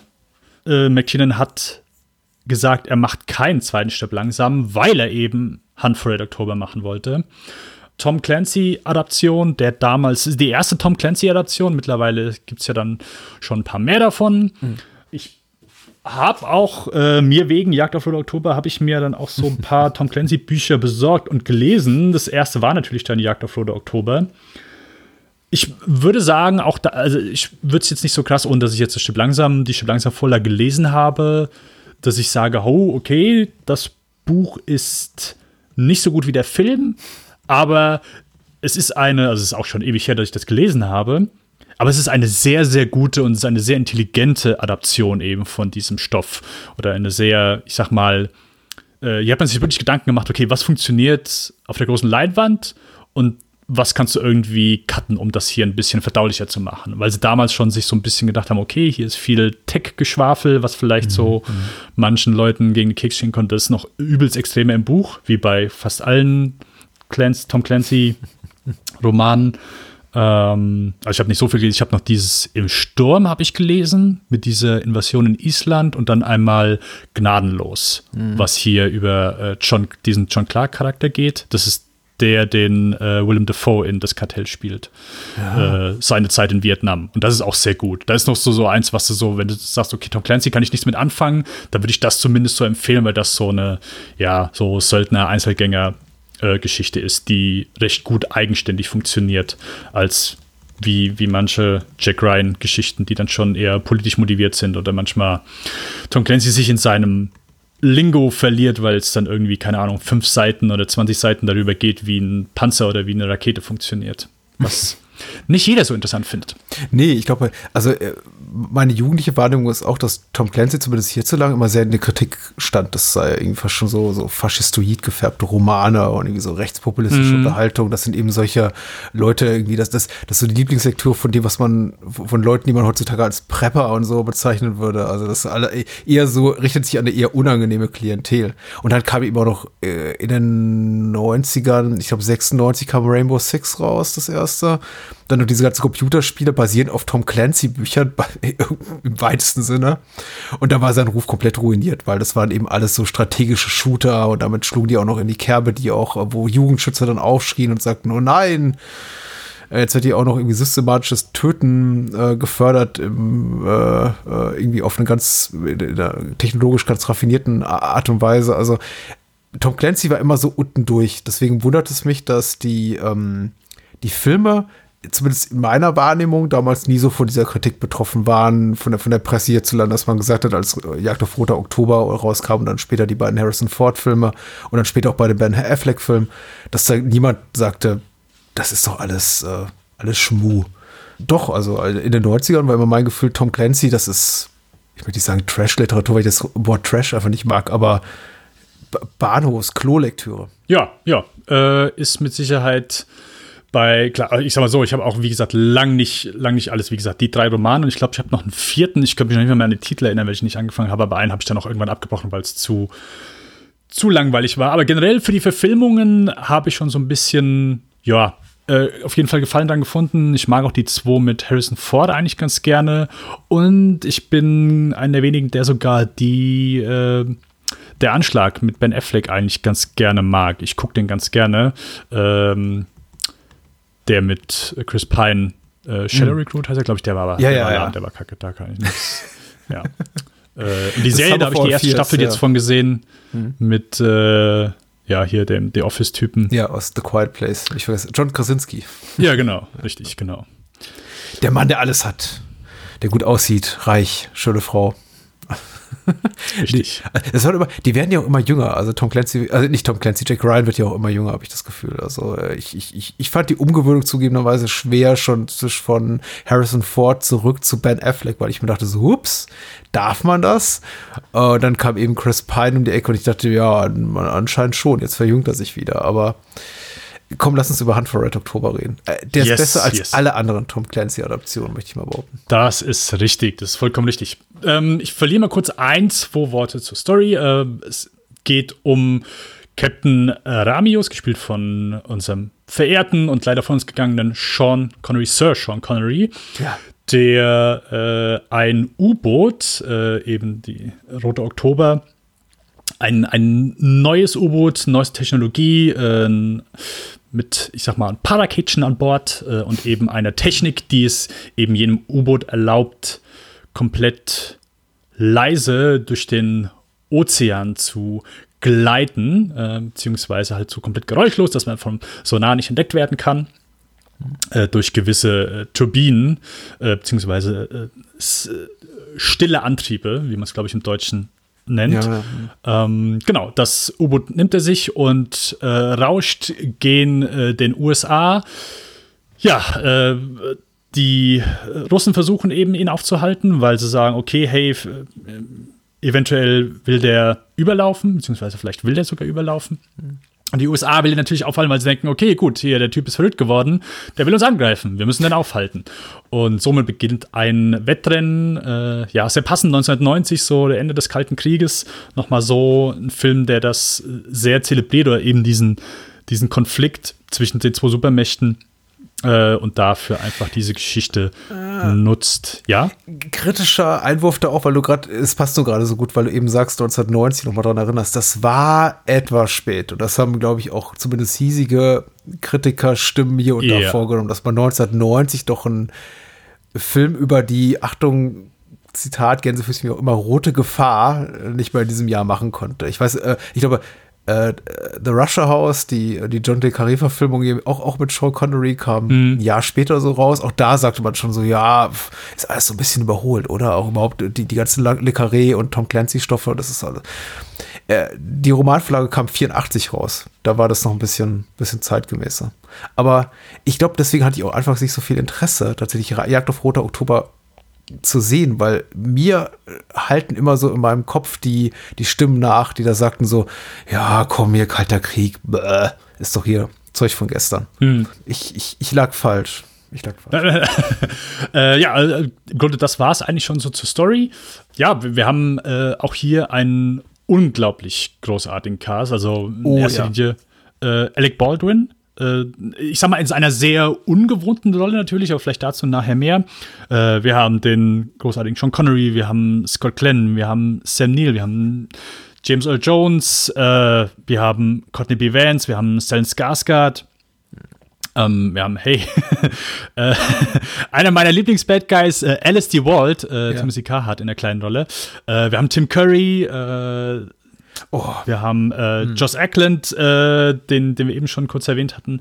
Äh, leider haben wir Jeffrey Jones dabei, über den werden wir besser nicht so viele Worte ja, Jeffrey Jones ist ein schlimmer Mensch, aber er ist natürlich ein ja, genau, ein schlimmer Mensch. Wunder, wunderbar in die Rolle hier. Ja, genau. Ja. Äh, hier, Patrick, wir haben so viele Brücken. Äh, Senator Fred Dalton Thompson, ähm, der natürlich dann auch in Stirb langsam 2 mitgespielt hat. Ja, ich habe noch eine Brücke. Jeffrey Jones hat eben auch mit Alec Baldwin in Beetlejuice mitgespielt, äh, oh. wo sie beide eine Hauptrolle haben. Und das war so Alec Baldwins Durchbruchrolle. Und das hier war, glaube ich, die Rolle, mit der Alec Baldwin zum Megastar wurde. Also an, an, an zwei maximal entscheidenden Stellen in seiner Karriere äh, hat er an der Stelle von, an, an der Seite von Jeffrey Jones gespielt auch bemerkenswert. Ähm, sie haben Harrison Ford, wenn ich das richtig äh, gelesen habe, auf jeden Fall angefragt für den. Er hat erst mal abgesagt, hat dann aber gesehen, was für ein Erfolg war und hat dann für die Fortsetzung zugesagt. Aber äh, ja, also Alec Baldwin, also äh, McLean hat gesagt, dass Alec Baldwin ganz große Schwierigkeiten mit der Rolle hatte, weil er sollte halt so einen absoluten Normalo spielen und auch nicht interessant spielen. Einfach so, ja, halt so einen normalen Typen, so ein bisschen so so mehr Everyman. Und das fiel Alec Baldwin wohl sehr, sehr schwer. Also er sagt immer noch so, es wäre eine seiner schwierigsten Rollen gewesen, weil er einfach so mehr auf, ja, so edgy Typen äh, gespielt hat. Und Ach, ja, ja, ich glaube auch in der heutigen Zeit äh, ist, denkt man wahrscheinlich so bei Alec Baldwin noch, noch weniger als so, so Anti-Alpha-Personen. Also es gibt wenige Personen, die mehr Alpha sind oder es zumindest äh, nach außen raus posaunen wie Alec Baldwin und äh wie, wie, nennt man das aber auch? Das ist aber auch so ein bisschen Verklärung oder Wish Fulfillment oder wie, wie nennt man das also eher so ein bisschen trügerische Wahrnehmung seiner eigenen Talente? Denn ich meine, Alec Baldwin ist groß geworden genau mit dieser Art von unscheinbaren Rollen. Ich meine, ich habe ja mit, mit meinem lieben Co-Host Daniel vom Bahnhofskino jetzt Halloween Beetlejuice besprochen. Es mhm. gibt eigentlich keine glattere Type als Alec Baldwin. Wäre nicht vorstellbar in dem Film. Also er es ist sein, sein, seine, er ist super darin, den Straight Man zu spielen, der immer da steht und sagt, oh Gott, was macht dieser Beetlejuice da? Oh Gott, was machen diese verrückten Leute, die in unser Haus eingezogen sind da? Und mhm. es passt wunderbar zu ihm. Ich glaube, dass er nach Filmen wie Glenn Gary, Glenn Ross, wo er sich dann eben auch anfing, zum Teil so ein bisschen neu zu erfinden, und eben diese edgigere Type zu sein, die du gerade beschreibst, dann gerne auch gewünscht hätte. Er hätte von Anfang an solche Rollen spielen dürfen. Aber ich wollte jetzt nochmal auch eine Lanze brechen für Alec Baldwin, auch wenn er das nicht hören wollen würde, würde er uns dazu hören, was er nicht tut natürlich. Ähm, er ist super in dieser Art von Rolle, finde ich. Ja, auf jeden Fall. Also, ja. Äh, ich meine, klar, es, es wird ja immer gerne geschitten, hey, wer ist dein, dein Lieblings-Jack Ryan? Ähm, ich sag mal so, bei Harrison Ford ist wahrscheinlich immer so ein steckt ein bisschen mehr so das Charisma, was Harrison Ford immer so mitbringt, dass die Leute sagen, oh, okay, Harrison Ford. Aber bei Harrison Ford, da sehe ich mehr so, und äh, die Fortsetzungen sind natürlich actionreicher, aber bei Harrison Ford, klar, er, er schafft so die Balance so zwischen, hey, ich bin nur ein äh, Analytiker, ich sitze eigentlich nur vorm PC, mhm. aber im kaufst du Harrison Ford, offensichtlich kaufst du dem halt so den, den Actionhelden ab, wenn er plötzlich zur Waffe greifen muss. Mhm. Lake Baldwin, hier weniger so. Und gerade deswegen finde ich es einfach so, das ist so eine der schönsten ähm, ja, Geschichten äh, von einem Mann, der einfach irgendwo so wirklich ins, ins sprichwörtlich in der Mitte des Films ins kalte Wasser äh, ja, ist geworfen ein wird. Er ist ein Bürokrat. Das ist, äh, das ist auch Und, wunderbar. Äh, er ist jemand, der, der entscheidet gerne Schlachten eben am, am, am, am Plan, am Kriegsplan, am Strategieplan, am Computer, wo auch immer. Genau, und äh, ich finde aber, dass so während des Films, also jedes Mal, wenn das irgendwie aufkommt oder wenn darüber gesprochen wird oder wenn er es irgendwie anspricht, aber es ist nie so, dass der Film das einem irgendwie auszwingt und denkt, ja, okay, ja, eigentlich bist du ja schon so der, so der Held des Films. Es, es ist immer für mich halt so schön organisch und ich, ich kaufe es ihm jedes Mal ab, wenn er halt einfach sagt, ja, hey, ich bin hierfür nicht gemacht, ich bin, also ich, während des Films merke ich nie oder ich habe nie so den Moment, wo ich sage, okay, jetzt ist er auf einmal so der der Actionfilm-Typ. Außer vielleicht so beim, beim Finale äh, kann ich, kann ich einen kleinen Abstrich, Abstrich machen, aber selbst wenn er so die Zigarette überreicht bekommt und auf einmal muss er husten und, und so kleine Momente. Aber egal, ich, ich äh, wir, wir, wir, äh, wir, wir fangen beim Anfang an. Ähm, Patrick, ja. deine einfach, fang an, deine, deine Meinung zu Jagd auf Rote Oktober. Ich bin jemand, der erst später in den Genuss des Films gekommen ist, wirklich viel, mhm. viel, viel zu spät. Ich habe ihn im Privatfernsehen zum ersten Mal wahrgenommen, irgendwann in den 90ern, wahrscheinlich sogar schon Mitte, späte 90er, also überhaupt weit entrückt chronologisch vom Kinostart. Ich hatte wenig Interesse daran, ich habe nur so mit einem Auge geguckt und dachte, ja, ist okay. Und mich störte, glaube ich, dass ich bessere U-Boot-Filme kannte zu dem Zeitpunkt oder meinte, bessere U-Boot-Filme mhm. zu kennen. An allem voran natürlich Wolfgang Petersens Film Das Boot, dessen großer Fan ich bin. Also nicht von Petersen im Allgemeinen, obwohl er gute Filme gemacht hat, äh, aber Das Boot finde ich eben ganz fantastischer. Ja, Poseidon ist unerreicht. Film, Poseidon Inferno, ja, auch, aber eben gerade das Boot in, ähm, in, der, in der mehrteiligen Fernsehfassung ist, ist, ist wundervoll. Und ich, ich da, daran musste ich irgendwie äh, The Hunt for Red October messen, dachte mein jugendliches Gehirn und da sagte dann, nö, gefällt mir aber irgendwie nicht so gut. Und ja, ich glaube, der, der Vergleich ist ein unangemessener oder ungerechter. Es ist einfach unfair, äh, The Hunt for Red October äh, betreffend. Aber ich glaube, noch, noch schwergewichtiger war für mich nicht so sehr die Tatsache, dass ich ihn als weniger toll als jetzt den Das Boot-Mehrteiler von, von Petersen empfand, als vielmehr die Tatsache, dass ich ihn als Actionfilm zu wenig actionreich wahrnahmen. Mhm. Ich guckte das Ding so an und dachte mir die ganze Zeit, okay, wann explodiert denn was? Wann fliegt irgendwas in die Luft? Und es dauert tatsächlich unglaublich lange, bis so etwas wie Action oder Bewegungskino im klassischen Sinne vorkommt. Also wirklich, dass Menschen zum Beispiel in der Notlage sind und irgendwas durch die Gegend fliegt oder Explosionen passiert oder wie auch immer. Also allein diese, dieser Moment, in dem eben Jack Ryan an Bord der Dallas geht äh, was so das spektakulärste Setpiece im klassischen Sinne ist des Films, äh, bis zu diesem Zeitpunkt, das passiert nach 90 Minuten in einem ungefähr gut zweistündigen Film. Also, das dauert. Das dauert. Ähm, und bis dahin ist es eben sehr viel Männer in engen Räumen, die strategische Entscheidungen treffen müssen. Ja, ja. Wie siehst du es? Offenbar ganz anders. Weil ich meine, heute liebe ich ja sowas. Heute finde ich ja sowas total heiß. Und ich denke mir, boah, ist das toll, sieht die Kamera gut aus, ist das toll, ist das stimmungsvoll. Allein die ersten Minuten, mhm. dieser grandiose Prolog mit Sean Connery und Sam Neill, wie sie da stehen. Und das ist irgendwie so, ich bin so heiß auf den Film. Mittlerweile, wenn ich den sehe, so nach den ersten drei Minuten, denke ich mir so, oh, ich, ich freue mich richtig, dass es, was, auf das, was da kommt. Aber damals zu wenig Action für den jugendlichen Patrick. Ja, mir geht's da, äh, also ich äh, unterschreibe soweit natürlich alles, was du bisher auch gesagt hast, würde ich auch nicht sagen, oh, das, das stimmt aber so nicht. Wo fange ich an? Äh, Hunt Oktober ist mein absoluter Lieblingsfilm. So, der steht auf Platz 1, wenn ich mich für wirklich so einen Film auf der Welt entscheiden müsste. Wir haben vor, äh, ich glaube, wann war das? Anfang des Jahres? Ja, ich glaube, es war sogar Anfang des Jahres beim Lichtspielcast so unsere Top 20 Filme gemacht, dass wir das auch mal aus dem Weg haben. Und Beziehungsweise ich habe meine Co-Host dazu genötigt, das zu tun. Natürlich. natürlich. und ja, äh, dort stand und steht seit Jahren Handvoll Oktober auf der, auf der 1. Ich habe den in den 90ern im Fernsehen gesehen und fand den da schon sehr, sehr geil. Mhm. Und der ist mit jeder Sichtung ist der für mich gewachsen. Und ich, es ist kein, es ist keiner so dieser Filme, wo ich sage, oh, okay, der ist so absolut perfekt und der ist in, in der ist äh, absolut meisterhaft. Ich würde behaupten, dass vielleicht dann auch so Die Hard ist etwas meisterhafter, so in, in seiner Machart so und so weiter. Mhm. Aber Humphrey October ist bei mir einfach im Herzen ist der einfach drin. Ich, ich kann noch nicht mal wirklich rational erklären, ich kann es versuchen, warum das so ist, aber der hat bei mir einfach so einen absoluten Nerv getroffen. Weil für mich war es damals so, weil du schon sagtest, hey, okay, äh, für mich war es auch nie so ein großer Actionfilm. Äh, und ich bin auch nie so der große U-Boot-Film-Fan gewesen. Äh, ich finde, es gibt auch gar nicht so viele richtig gute U-Boot-Filme. Aber was ja, mir. Äh, was mir an dem Film am besten gefallen hat und was mir immer wieder gefällt und welchen Aspekt, wo ich mich so am meisten auch immer darauf freue bei dem Film, ist, dass der Plot direkt losgeht. Und mhm. das muss nicht unbedingt was Gutes sein. Deswegen habe ich lange gedacht, oh, es ist gut, wenn der, beim Film, wenn sofort die Story direkt anfängt und wenn man sich nicht erstmal so auf die Charaktere einlassen kann, sondern wenn der Plot sofort losgeht. Und das war damals so für mich so ein geiler Hook, als Jack Ryan äh, bei Jim Gray im Büro sitzt und äh, die Fotos werden vorgelegt. Okay, was sind das für Luken?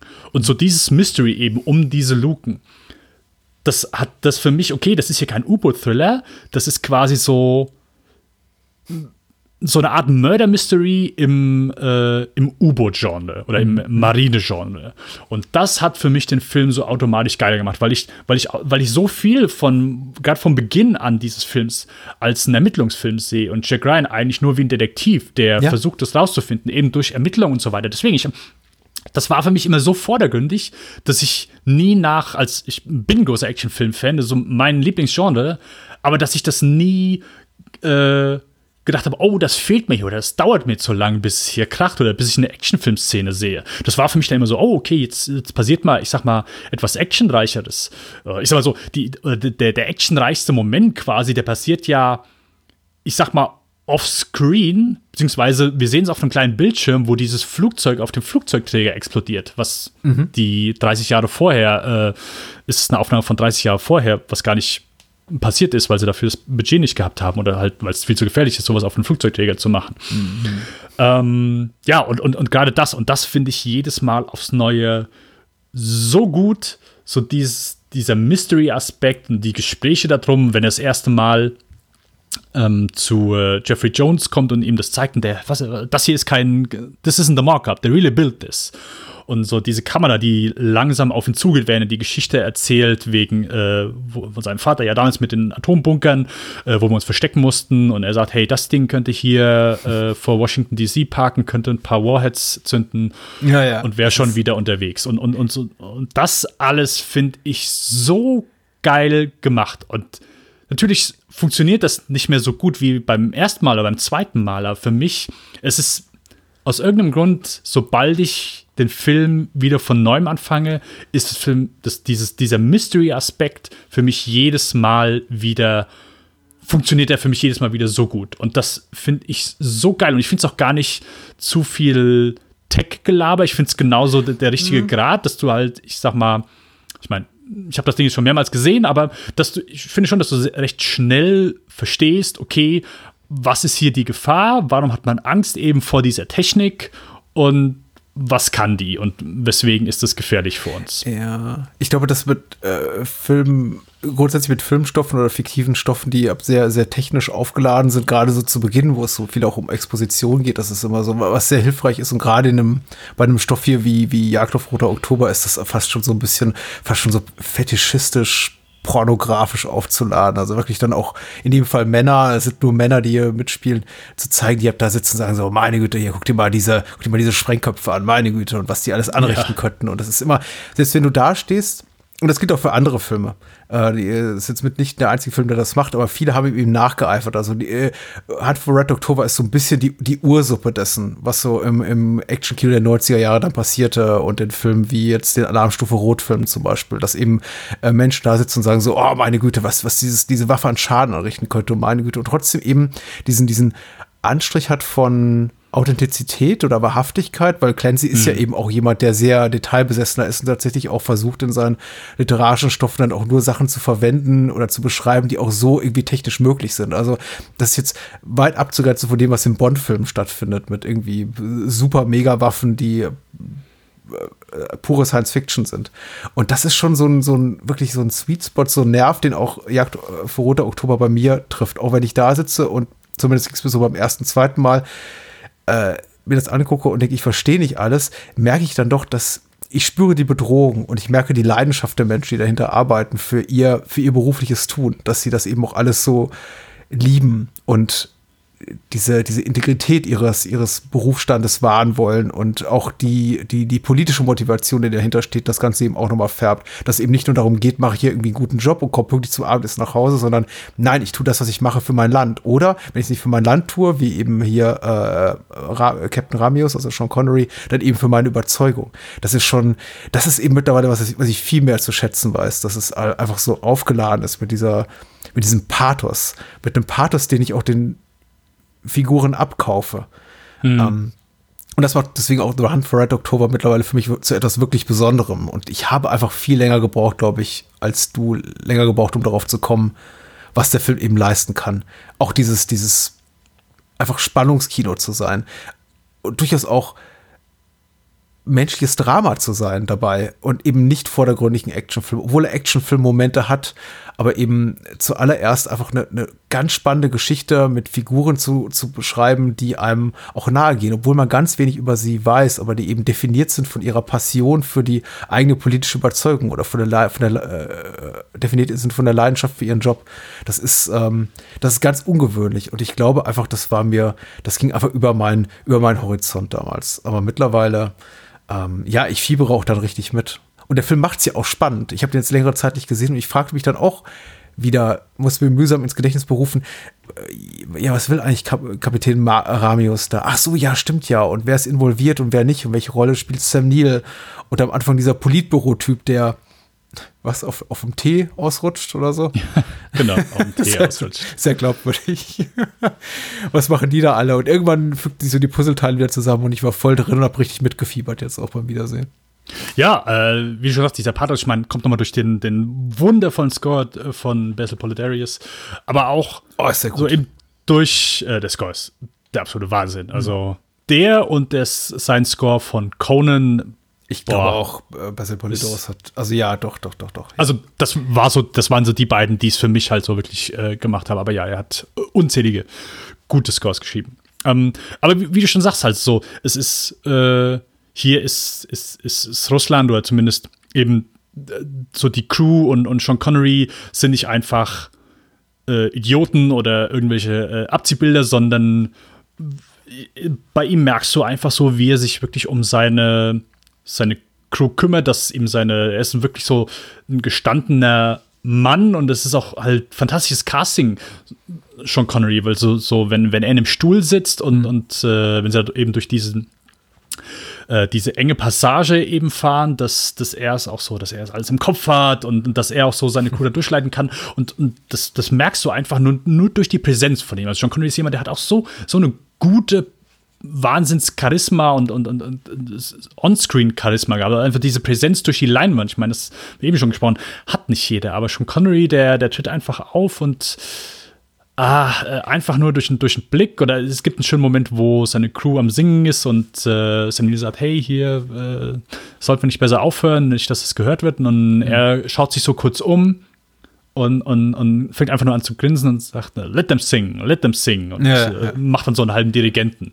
Äh, und, und, versteckt dabei auch niemals, versteckt dabei auch niemals seinen schottischen Dialekt. Das ist ja immer tatsächlich so ein ja. bisschen der, einer, einer der Treppenwitze der Filmgeschichte ist ja tatsächlich immer so, dass einfach Sean Connery nicht in der Lage ist, irgendwas anderes zu sprechen als schottisches Englisch. Und ähm, er selbst als, als äh, Spanier ägyptischer Herkunft in Highlander eben spricht wie Sean Connery oder bemüh mhm. mühsam versucht, seinen schottischen äh, dialektischen Einschlag Ausschlag zu unterdrücken. Aber hier ist er tatsächlich, hier stört das überhaupt nicht. Und ich, ich, ich finde auch gut, dass tatsächlich hier McTiernan und, und Connery wahrscheinlich kollaborativ entschieden haben, ihn gar nicht versuchen zu lassen, äh, mit, mit einem schlechten aufgesetzten russischen äh, Dialekt sprechen zu lassen, sondern tatsächlich diesen, dieses Tricks bedienen und die Kamera dann einfach so, so ranzoomen zu lassen und der Film wechselt einfach vom, vom Russischen, vom Russischen ins Englische. Ist sehr cool. Auf jeden Fall. Äh, die, also genau, dieser Sprachwechsel hat McTiernan wohl aus, äh, wie heißt der Urteil aus Nürnberg oder Judgment at Nuremberg? Ah, ja. Also, also, genau, da machen sie es wohl von äh, Deutsch zu Englisch. Aber es gibt ein, das habe ich mir, habe ich mir notiert. Äh, McTiernan hat äh, Sean Connerys, äh, weil er am Anfang natürlich nur Russisch spricht bis zu dem Moment, hm. Dann so kommentiert. Ähm, uh, I don't know if it's obvious, but Sean is not entirely a linguist, uh, but we indulged him. Und uh, das fand ich, fand ich sehr schön.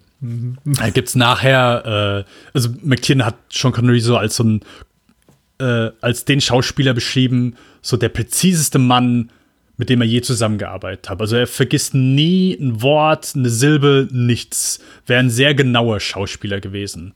Und wenn sie nachher so die Szenen, wo sie halt nicht mehr an einem Set sein können, sondern eben äh, auf hoher See, wo du sie eben draußen siehst.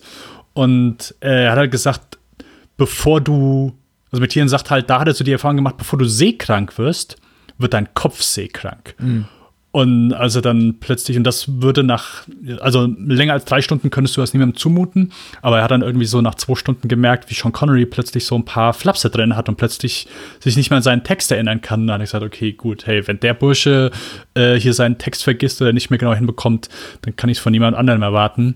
Hm. Ähm, hat er mir gesagt, okay, das wäre so Drehen auf hoher See. Ich sag mal immer so, also dreh nie mit Kindern, dreh nie äh, mit Tieren und äh, nie auf hoher See.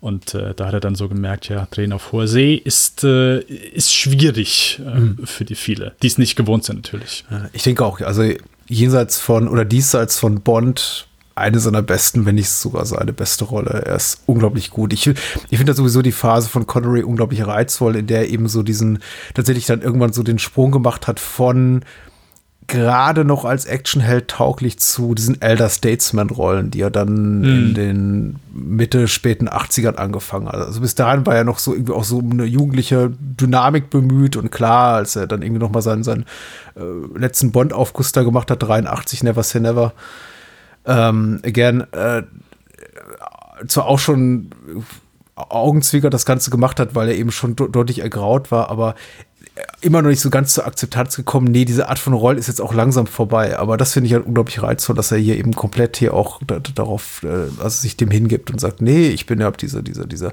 militärische Koryphäe, angebetet von allen, auch irgendwie eine Ehrfurchtsperson. Und ähm, er hat einfach ein, ein unglaubliches Gewicht, was er ausstrahlt, eine unglaubliche Schwere.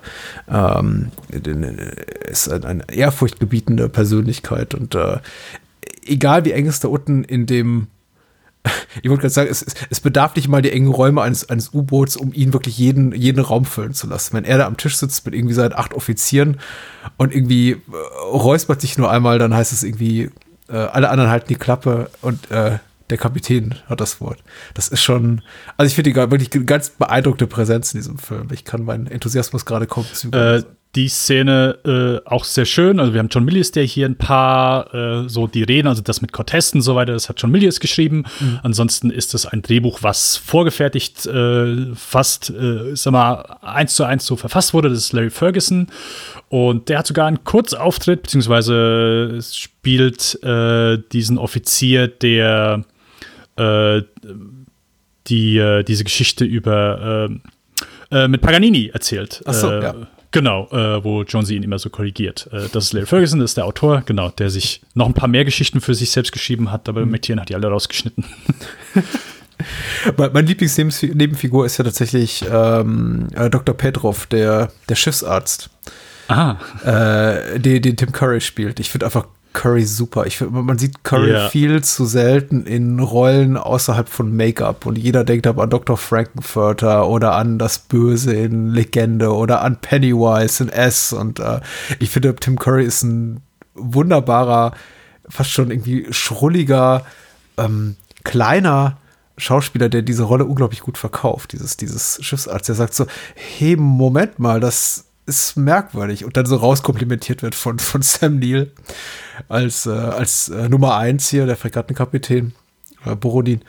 Das ist schon, äh, also ich, hat mir sehr gut gefallen. Aber überhaupt die Besetzung ist ähm, pff, ein Embarrassment of Riches, wie man im Englischen sagen würde. Das, das ist es wirklich. Und äh, ich habe am Anfang habe ich gesagt, also, dass ich die Adaption äh, einfach sehr gut finde. Also wirklich so für mich einen der mit äh, LA Confidential einen der mhm. besten Adaptionen sehe, aber auch natürlich, weil ich halt das Buch gelesen habe und wirklich sagen kann, hey, okay, wenn du das Buch liest, also es gibt ja am Anfang, gibt es eben, nachdem er zu Jeffrey Jones geht, ist Jack Ryan, siehst ihn so, wie er zum Telefon rennt in diesem Aktenlager. Ja. Und wie viel Zeit Jack Ryan eben in diesem Aktenlager verbringt und was er alles nachforscht. Und dann ist er noch mal in so einem, Te in so einem Buch, ist er in so einer äh, Technikhalle, wo er mehr eben über äh, verschiedene Sachen rausfindet. Und es ist so lang gezogen und mhm. äh, ich bin so froh, dass sie das halt so wirklich einigermaßen komprimiert haben. Auch sonst sind so viel mehr Schiffe und U-Boote äh, involviert und äh, was alles auf verschiedenen Booten passiert, wie man das hier einfach so schön, ich sag mal, kondensiert hat und äh, also nicht einfach so, okay, wir machen jetzt einfach die Story super simpel. Nein, ist einfach wirklich logisch dann. Ich war damals halt wirklich sehr angetan von dem Buch, auch wenn das einfach so gar nicht mein Genre ist, was ich lese. Also ich habe so null so äh, Techno-Thriller gelesen, mhm. aber äh, das Buch war schon sehr gut und, und aber da einfach was für Abschnitte man gemacht hat und wie man es wirklich so aufs, ich sag mal, das Wichtigste runter reduziert hat, war hier einfach, es ist sehr, sehr schön. Und gerade deswegen funktioniert einfach so als so dieser Mystery-Aspekt für mich, äh, so, so dieser äh, Call to Adventure. Also das, das, ist auch sowas, was mir jetzt beim, äh, beim Gucken wieder so aufgefallen ist. Im Grunde ist es so eine kleine Hero's Journey. Also nicht nur eine kleine, ja, aber es ist eine, ja. eine, sehr schöne Variante, obwohl es kein Film ist, der, ich sag mal, so in Verbindung mit der Hero's Journey, etwas, was mit Sicherheit auch so oft zu Tode gelabert wird oder dass man das so jeden zweiten Film. Aber ich glaube, Hunt for Oktober ist so ein Film, wo man das nicht unbedingt ansieht, aber der das mhm. äh, auf jeden Fall sehr schön äh, ja, anwendet. Also es ist eine sehr schöne Variante eben dieser Heroes Journey. So der, der Held, der eigentlich nicht will, der immer nur sagt, hey, hier, ich bin mhm. nur ein Analyst und so. Und die, die Momente sind einfach sehr geil. Also ich, es gibt ja, ich finde, ich weiß nicht, wie es dir geht, aber ich finde es immer sehr frustrierend, wenn wir eben solche Geschichten haben, wo wir wissen, okay, hey, der Held oder der Hauptprotagonist macht es sowieso oder nimmt sowieso diese Reise an, aber wenn er sich eben weigert und so dieses Verweigern eben von von diesem sogenannten Call to Adventure, wenn das einfach so lange dauert. Wenn du so, wenn du so einfach, wenn, ich finde das so frustrierend, weil ich sage, ja, okay, der, der macht das so, es gibt hier null Grund, was wir ja einfach nur. Ich könnte mich ewig darüber aufregen. Aber ich finde das hier so unglaublich gut, wie man sich halt eben langsam daran tastet, weil zum einen er, er, er er kennt sich natürlich mit der ganzen Materie aus. Er, will natürlich, also so die schöne Szene ist zum Beispiel das mit dem Meeting. Sie gehen in das Gebäude, also Jim Greer, sie gehen in das Gebäude rein und plötzlich sind sie auf einmal beim Weißen Haus. Er ist so vollkommen überrascht und äh, der, who's holding the meeting? Und Jim Greer sagt, you are. Auch ein sehr schöner Moment. Die Kamera geht mit ihm mitten. Er guckt einfach nur runter, Kamera bleibt stehen und äh, gehen wir zurück, so, äh, er so vollkommen überrascht, oh shit, oh shit, oh shit, und dann, okay, ich muss das jetzt tun. Und, und das, das, das, so diese Momente, auch später, wo er dann mit dem äh, Typ, der, der äh, halt hier der Advisor fürs Weiße Haus ist, als er ja, mit ihm dann ja. spricht, als er halt alle aus dem Raum entlässt und so weiter und er dann so mit ihm spricht, aber es ist auch nicht so, so der typische Klischee-Dialog, weil er ist schon ehrlich zu ihm, auch du hältst ihn erst so ein bisschen für so einen schleimigen Typen, mhm. aber am Ende stellt sich heraus, ja, okay, er ist doch so ein bisschen ganz okay, aber auch so sein Dialog, ja, okay, sie sind entbehrlich und er, es ist nicht irgendwie so ein ewiges Hin und Her, er versteht schon, warum er das machen muss. Und dass er sich da irgendwie, dass er schon so sagt, hey, okay, ist jetzt nicht, was ich unbedingt machen möchte, ich kann das eigentlich nicht, aber das wird da nicht irgendwie, keine Ahnung, fünf Minuten mit verbringen, oh, ich kann das aber nicht, ich bin nicht dafür. Und man ihn irgendwie jedes Mal irgendwie überreden muss, so den nächsten Schritt zu gehen. Äh, da, da, spielt auch die Besetzung eine, eine, wichtige Rolle, denke ich. Also bei, bei, bei, beim Admiral Greer, also Jim Greer, der mit James L. Jo Jones besetzt ist, ist auch wieder einfach, einfach sehr, sehr, sehr geschickt die ganze Figur inszeniert. Also auch eine Figur, von der du nicht viel weißt, aber einfach dass, mhm. dadurch, dass eben James L. Jones ist, äh, der, der Autorität einfach mitbringt, auch als Schauspieler und in seiner Rolle, wo du niemals in Frage stellst, dass jemand wie Jack Ryan, ein Bürokrat wie er, das irgendwie äh, in Frage stellen würde und der dann einfach rumbuckelt.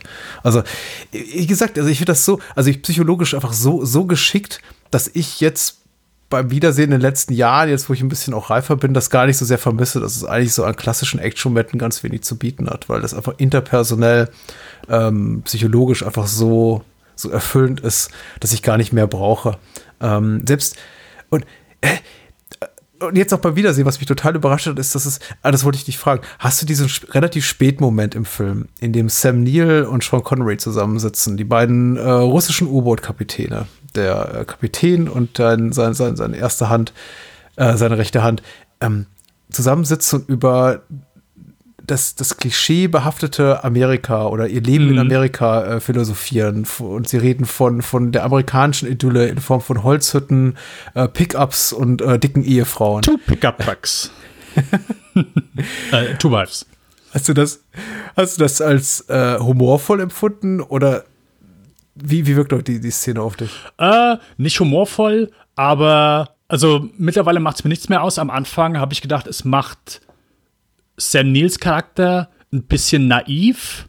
Und das habe ich, ich habe ihn vorher so nie als naiv wahrgenommen, aber das war so immer der Moment, wo ich dachte, okay, also klar, so der, die Sehnsucht nach Amerika, dem großen Land und so nach einem, nach einem einfachen Leben, aber ich muss gestehen, die Dialogzeile war jetzt nicht immer so mein ja. Favorit das hat sich immer ausgeglichen, weil kurz danach immer so eine meiner Lieblingsdialogzeilen kommt, wo Sean Connery über seine Frau spricht. Äh, I missed a piece of uh, fishing, like when I was a boy, 40 years I've been at sea, a war at sea, a war with no battles. So, der, mhm. der Dialog, wo ich mal sage, oh, saugeil, vor allem wie das zwischengeschnitten ist, eben mit, äh, mit eben den U-Booten Und wo du die Crew siehst und du hörst so seinen Dialog. Das war immer so, boah, okay, saugeil. Aber ja, ich, ich, ich kann verstehen, das, wenn. Ich habe das Ziel mit Sam Neill und, und, und Connery, deswegen fragte ich auch, nämlich auch tatsächlich gemischte Gefühle. Ich finde, das ist eine der wenigen Szenen, die für mich eben psychologisch nicht schlüssig ist, weil ich einfach nicht vorstellen kann, dass diese, dass sie diesen Dialog führen. Ich meine, die Tatsache, dass sie eben auch auf Englisch sprechen, ist, ähm, ist, ist so zusätzlich schwierig, darüber einfach hinwegzusehen, aber das Geschenk, weil der Film einfach sehr, sehr.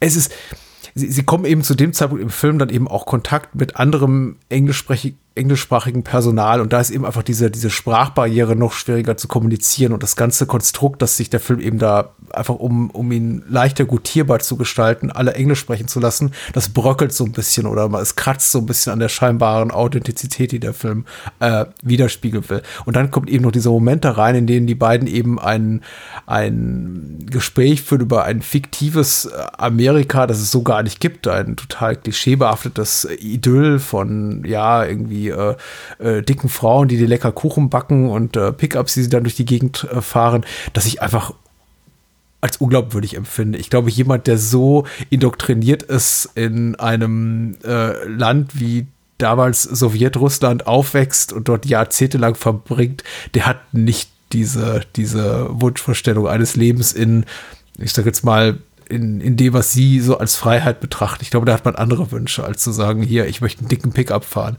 Äh, deswegen habe ich mich immer, immer gefragt, ob so ein bisschen augenzwinkerter Kommentar vielleicht auch der, der Drehbuchautoren sei auf dieses Szenario. So von wegen, ja, so ernst meinen wir es dann doch nicht. Das ist immer noch hier Unterhaltungskino. Äh, ähm. Ich glaube schon, dass, also ich glaube, das war ein, also ich glaube, es ist schon ernster gemeint als, als du es gedeutet hast. Und ich glaube, das ist dann so der Moment gewesen, wo die gesagt haben, okay, wir brauchen einfach eine Szene, wo wir so ein bisschen Motivation einbringen. Warum machen die das bisschen eigentlich? Gefühl. Bisschen ja, genau. Und das ist dann so, so hat man eben so an das Amerika appelliert. Ich habe immer gedacht, so, dass äh, Tom Clancy da so ein bisschen mitverantwortlich war. Aber der einzige Moment, wo McKinnon sich mit Tom Clancy gestritten hat, war, und das ist so ein kleiner Moment, dass das überhaupt diskussionswürdig ist, ist, dass äh, er ihm eine englische Frau gegeben hat. Also der ganze Anfang, wenn du so eben diese ganzen äh, Bücher siehst, das soll also den Eindruck erwecken, dass Jack Ryan ein gebildeter Mensch ist und noch gebildeter ist er, weil er eben eine britische Frau hat und keine amerikanische. Ja. Und das war so das Einzige, wo äh, Clancy gesagt hat, ja, nee, das finde er aber nicht so cool und äh, weil er sonst der restliche Film und sonst hat er sich immer oft auf, hat McTiernan sich oft aufs Buch bezogen hm. Da war das dann so der einzige Streit. Aber das war so der einzige Moment, wo er gesagt hat, ja, nee, das, das muss nicht sein. Hm. Äh, aber äh, du hast jetzt eine Sache genannt. Ich hätte noch zwei andere Sachen, die man, die ich mittlerweile, wo ich drüber hinwegsehen kann, aber die man als negativ auffassen könnte. Äh, die eine vielleicht, die ist, ich sag mal, sehr oberflächlich. Das ist natürlich dann so das Finale, oder nicht das Finale, ja. nach, dem, nach dem Finale, wenn sie eben auf diesem See sind bei Nacht, das sieht einfach so tricktechnisch nicht so gut aus äh, als Bluescreen. Oder als Greenscreen, je nachdem, was sie genommen haben. Ähm, aber ich glaube, so der schwächste Punkt von Jagd auf Rote Oktober ist Badam Badam der Koch.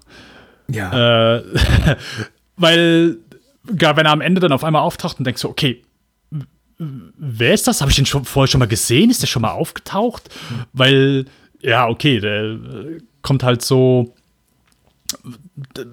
aus, aus dem Nichts wird er auf einmal dazugeholt in die Szene, ja, hier, ja. du bist jetzt mal Zeuge, dass äh, ich hier den Schlüssel an mich nehme.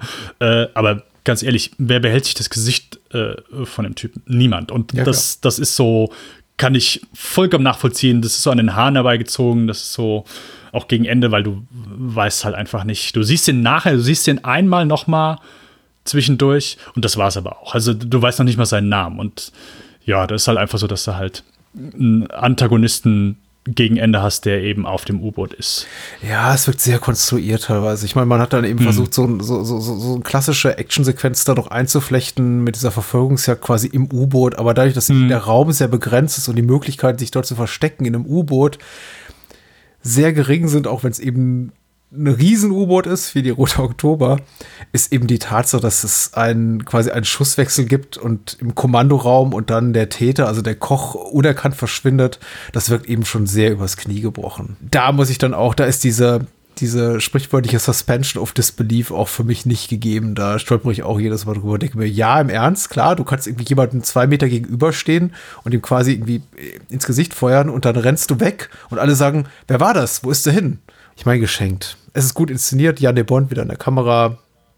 Überhaupt, was er macht aus dem geringen Raum, ist famos er hat hier, äh, genau, wir hatten schon gesagt, hey, McKinnon hat mit jedem Film, so mit Predator, mit Stipp langsam, jetzt Hunt Oktober, so die Kamera immer mehr Bewegung gehabt. Wir haben hier ganz viele, keine Schnitte, sondern dass er so diesen Whip-Pan macht von einem Objekt zum nächsten. Und der Cutter, den er dafür eigentlich hatte, war, ich habe den Namen aufgeschrieben extra, äh, Peter Sinner. Mhm. Äh, das ist der, der Yuri Podorin hier spielt, also äh, den Onkel, der den Brief aufmacht und dann mhm. den Tee fallen lässt. Und er war normal der ähm, Cutter bei diesem Film.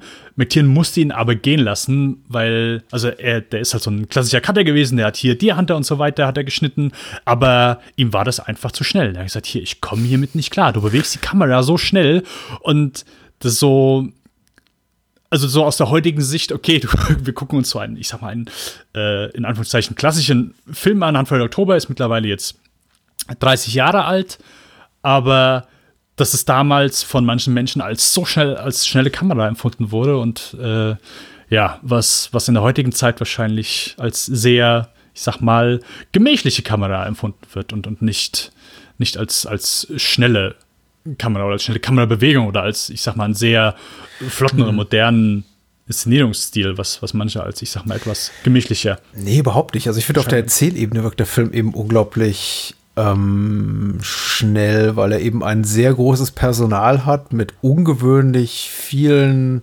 Figuren in tragenden Rollen. Da ist ja auch, gilt ja auch wie das, was du für Die Hard, über Die Hard sagtest, da ist eigentlich kein Fett dran. Du hast aber tatsächlich um die 12 bis 15 Menschen, Schauspieler, die Figuren spielen, die eben alle für die äh, Story äh, entscheidende äh, Funktionen ausüben, vollführen äh, wie auch immer. Ich habe den Satz jetzt nicht korrekt zu Ende gebracht. Ähm, das, das macht den Film eben, dadurch fühlt er sich eben unglaublich erzählerisch unglaublich dicht an. Und ich glaube, mhm. daher kommt auch so ein bisschen dieses Tempogefühl. Nicht so sehr durch die Bilder, weil da ist ja vollkommen recht, die sind schon nach heute, vor allem nach heutigen Maßstäben, ist hier nichts schnell geschnitten. Und da ist jetzt auch nichts drin in Sachen äh, desorientierter, desorientierender Kameraführung oder, oder Montagetechnik oder irgendwas. Also das wird fast schon nicht, kontemplativ, aber man kann dem sehr, sehr gut folgen. Aber da passiert einfach unglaublich viel. Ähm, mich, mich überrascht das jetzt so ein bisschen, was du über äh, Peter Sinner sagst, aber na gut, das ist, wenn er eben noch so alte Schule war, kann ja sein. ja, äh, McTiernan hat es wohl versucht, mit ihm zu sprechen, aber äh, nee, er, für ihn war es einfach zu ja. schnell. Aber deswegen, sie haben sich trotzdem noch gut verstanden. Er hat ihm dann gesagt, ja, hier, ich gebe dir eine kleine Rolle im Film dann noch. Dann hat er eben den Onkel gespielt. ich finde, die U-Boot-Szenen funktionieren alles sehr gut, weil erstmal, also du hast hier, ich meine, das von Tupolev, also gespielt von Stellan Skarsgård, ist, ist nicht so prominent jetzt im Film, aber ich finde, du bist nie irgendwie, wenn du, wenn du auf ein U-Boot schneidest, bist du nie verwirrt, auf welchem U-Boot du bist. Äh, das wird schön farblich und mm, vom Licht her gemacht, aber auch so die Szenen von außen. Weil ich meine, klar, du siehst nicht viel. McTiernan hat das hier nicht mit Modellen im Wasser gedreht, sondern mit Modellen und hat äh, ganz viel Nebel verwendet. Äh, finde ich, also ich finde, es sieht immer noch gut aus. Ist schwer, sowas wahrscheinlich vernünftig aussehen zu lassen, gerade zu der damaligen Zeit, aber ich finde, es funktioniert auch heute immer noch sehr gut. Die, also einfach so die Außeneinstellungen und auch so diese ganzen vielleicht, weil es einfach, deswegen gibt es vielleicht auch gar nicht so viele gute U-Boot-Filme, weil einfach U-Boot-Kämpfe sind, glaube ich, also ich, sind, glaube ich, sehr, ja. sehr schwer spannend zu inszenieren. Weil du, ja. klar, die auf dem U-Boot sehen nichts, äh, du kannst es oft nur mit äh, Torpedos machen. Oder hast du so, so, so ein Sonarpeilgerät und irgendjemand sitzt davor und schreit, der Punkt nähert sich der Mitte. Genau, ja. eben, genau. Das ist dann eben so, so, so das Spannendste. Und äh, ich finde die hier, die hier toll inszeniert, schön dramatisch, gut hin und her geschnitten und auch nie irgendwie, wie eben schon gesagt, ähm, verwirrend. Also McTien war, hat mir schon bei Stipp langsam eben mit viel Bedacht so eben an die die Geografie hm. eben, was natürlich in einem Hochhaus einfacher ist, als wenn du äh, einen U-Boot-Kampf unter Wasser hast. Ja. Aber ich finde, dass er auch da trotzdem so, ich sag mal, mit, mit viel Bedacht so dran gegangen ist, dass du da nicht denkst, okay, wer schießt jetzt hier auf wen? Wer ist das? Okay, äh, das funktioniert unglaublich gut und hat mich jetzt zumindest immer, also denke ich jedes Mal, hey, es ist so schön klar strukturiert und zusammengeschnitten. Ähm, ja. finde ich, finde ich, funktioniert ja immer noch gut. Und er hat ja auch einige, einige wirklich herausragende visuelle Spitzen, wo sich einfach der Raum auch so öffnet. Man muss dann sagen, selbst wenn die sich nicht im U-Boot befinden, wenn sich eben Jack Ryan noch an Land befindet, der befindet sich überwiegend, begibt er sich irgendwie in, in, in, befindet er sich in Büros und in Kleinräumen und in Bibliotheken und es ist alles irgendwie sehr gedrungen und dann ist es eben, wirkt es unglaublich befreiend und auch ganz äh, ja. grandios, wenn sich der Raum dann mal öffnet und dann eben doch mal so ein Action-Moment passiert. Und die wenige Action-Momente, die er hat, die sind dann eben auch so spektakulär, dass ich jedes Mal davor sitze, auch jetzt bei, beim vierten, fünften, sechsten Mal und mir denke, wow. Also wenn dann das U-Boot dann unter Wasser explodiert und du siehst diese riesigen Fontäne, die Luft spritzen oder äh, diese, diese echten Bilder von echten Flugzeugträgern, die eben nicht äh, computergeneriert sind und diese, diese Abseilaktion über der Dallas, äh, wo Jack Ryder eben an Bord gelassen wird dann äh, von, von Scott Glantz, äh, äh, U-Boot, das ist schon, also das sind alles nur Augenblicke, die teilweise nur wenige Minuten oder nur, sogar nur Sekunden dauern. Aber wenn sie dann kommen, dann, dann beeindrucken sie eben auch. Auch mehr als, glaube ich, jedes Modell oder computergenerierte Filmbild könnte. Da sieht man eben auch, dass der Film Kohle gekostet hat. Und natürlich, klar, Unterstützung vom Militär, äh, von, ja. von, der, äh, von der Navy hier in dem Fall, haben sie natürlich auch gehabt. Das, Erstaunlich äh, gewalttätig für einen PG-rated Film. Also ich glaube, der, der, hat ein PG-Rating bekommen und ich finde die Mordszene mhm. an diesem Politbüro Offizier, na hallo. Also. Ja, auf jeden Fall gerade, wie er dann noch so da liegt und atmet und dann hat so den Mund aufgerissen. Ja. Äh, ja, ordentlich. Du hast jetzt eben äh, Scott Glenn noch erwähnt, ihn möchte ich noch so ein bisschen kurz rausnehmen, weil ich finde so das, was wir eben bei Stipp langsam hatten, so der äh, Alan Rickman, der eben nicht so der absolute Klischee oder halt so der absolute tobende Bad Guy ist. So, glaube mit der gleichen Intelligenz ist man hier auf jeden Fall an den Scott Glenn-Charakter auch dran gegangen. So, und so, so seine Dynamik eben mit, mit seinem ganzen Team, dass er einfach so ein sehr ein Mensch ist, der äh, sehr bedacht ist, sehr mhm. ruhig und auch so sein, sein äh, Jonesy eben zuhört, als er eben mit dieser verrückten Theorie ankommt und äh, so, so all die, dieses Interplay, diese Dynamik zwischen den, zwischen eben all seinen, äh, wie ich wollte gerade Untertanen sagen, aber das ist nicht sein. Untergebenen, ja, ja, klar. Unter, unter, sein Untergebenen, ja, nicht Untertanen. äh, so das Spiel, das finde ich halt auch so schön, anstatt wenn du halt einfach so diesen, diesen wütenden, keine Ahnung, Kapitän hast oder den wütenden General, der sagt, nee, ich glaub das nicht, du, mhm. äh, du, du, hörst ihn, du machst hier nur Scheiße, also äh, was soll das? Und dann später kann er sich dann beweisen, weil er hat am Anfang recht gehabt. Und das ist einfach so, so viel. Die Variante hier gefällt mir einfach so viel besser ja, ja. als das, was man, ich sag mal, äh, eben anders hätte draus machen können. Scott, Scott Glenn, für mich ein ganz interessanter Schauspieler, weil es sah mal wirklich kurzzeitig aus, so, so 90, 91, 92 rum in der Kante, als könnte aus ihm wirklich ein großer Star werden, weil man hat ihn reihenweise in großen, auch teilweise sehr prestigeprächtigen äh, Produktionen in Hauptrollen besetzt, aber er wurde trotzdem nie so richtig groß dabei. Also die, die richtigen Ruhm griffen andere ab.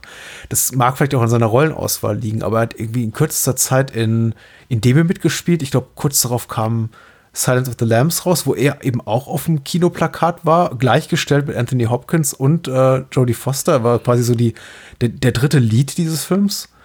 Und äh, als dann kam Jack Crawford war es. Genau, als Jack Crawford ja. und dann äh, genau als FBI-Chef und dann kam kurz darauf kam Backdraft raus wo er auch eine Hauptrolle spielt.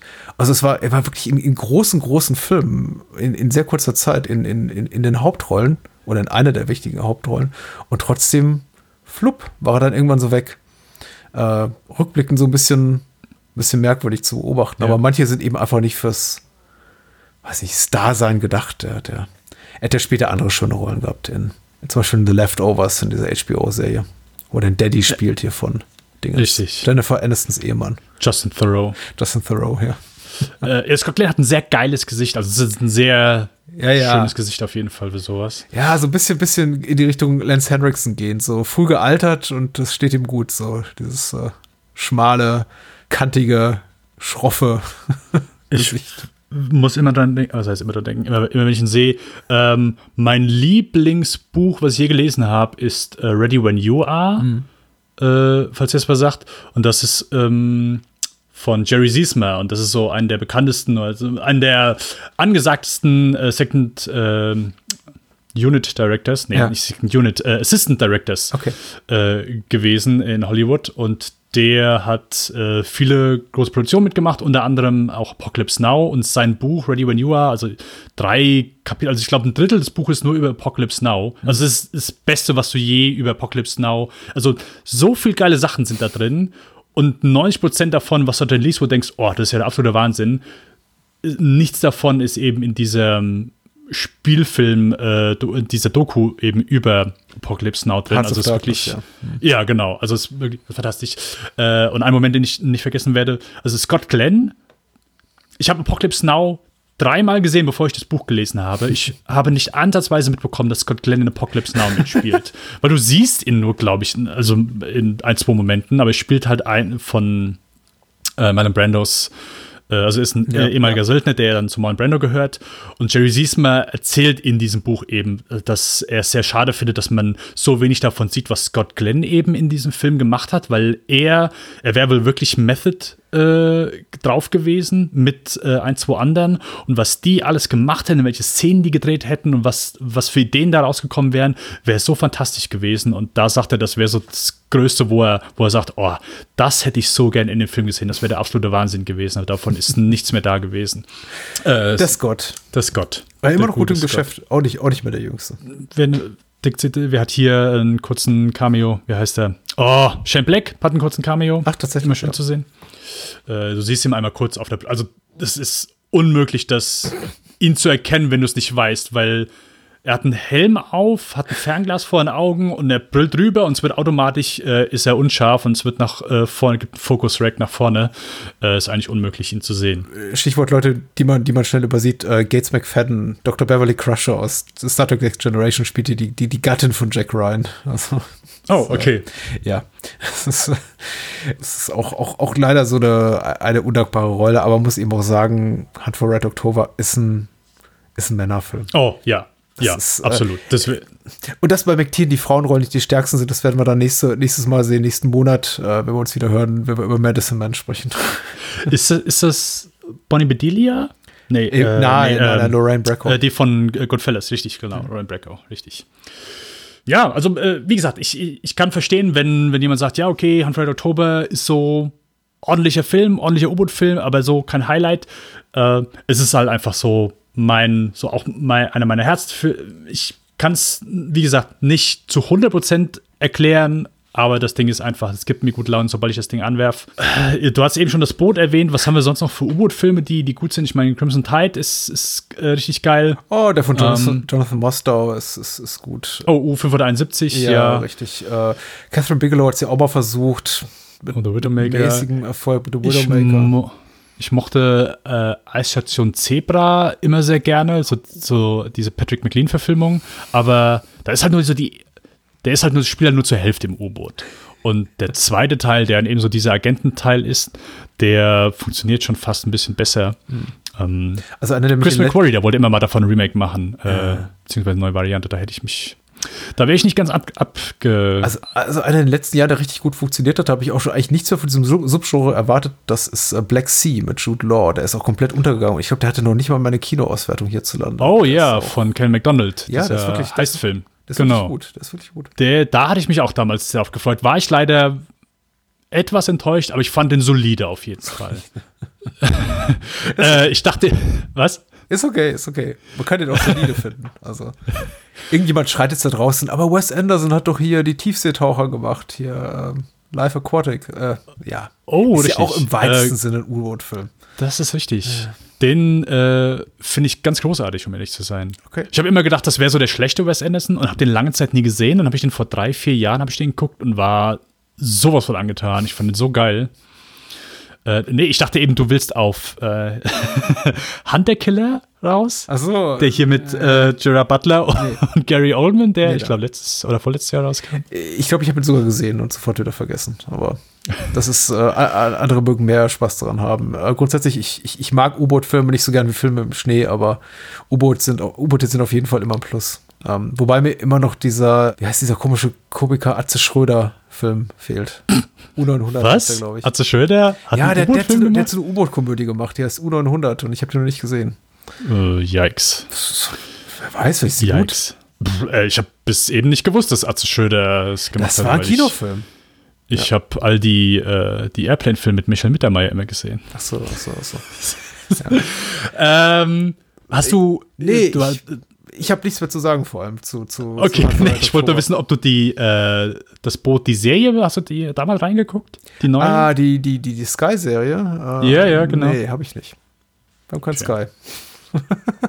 Lief auch, glaube ich, auch schon in, in, im, im ersten Jahr, ich weiß, aber äh, nein. Äh, Schwieriges Thema Serien und ich. Also wir haben, äh, wir versuchen jetzt, wann lief Babylon Berlin an? 2017? Mhm, 18? ja.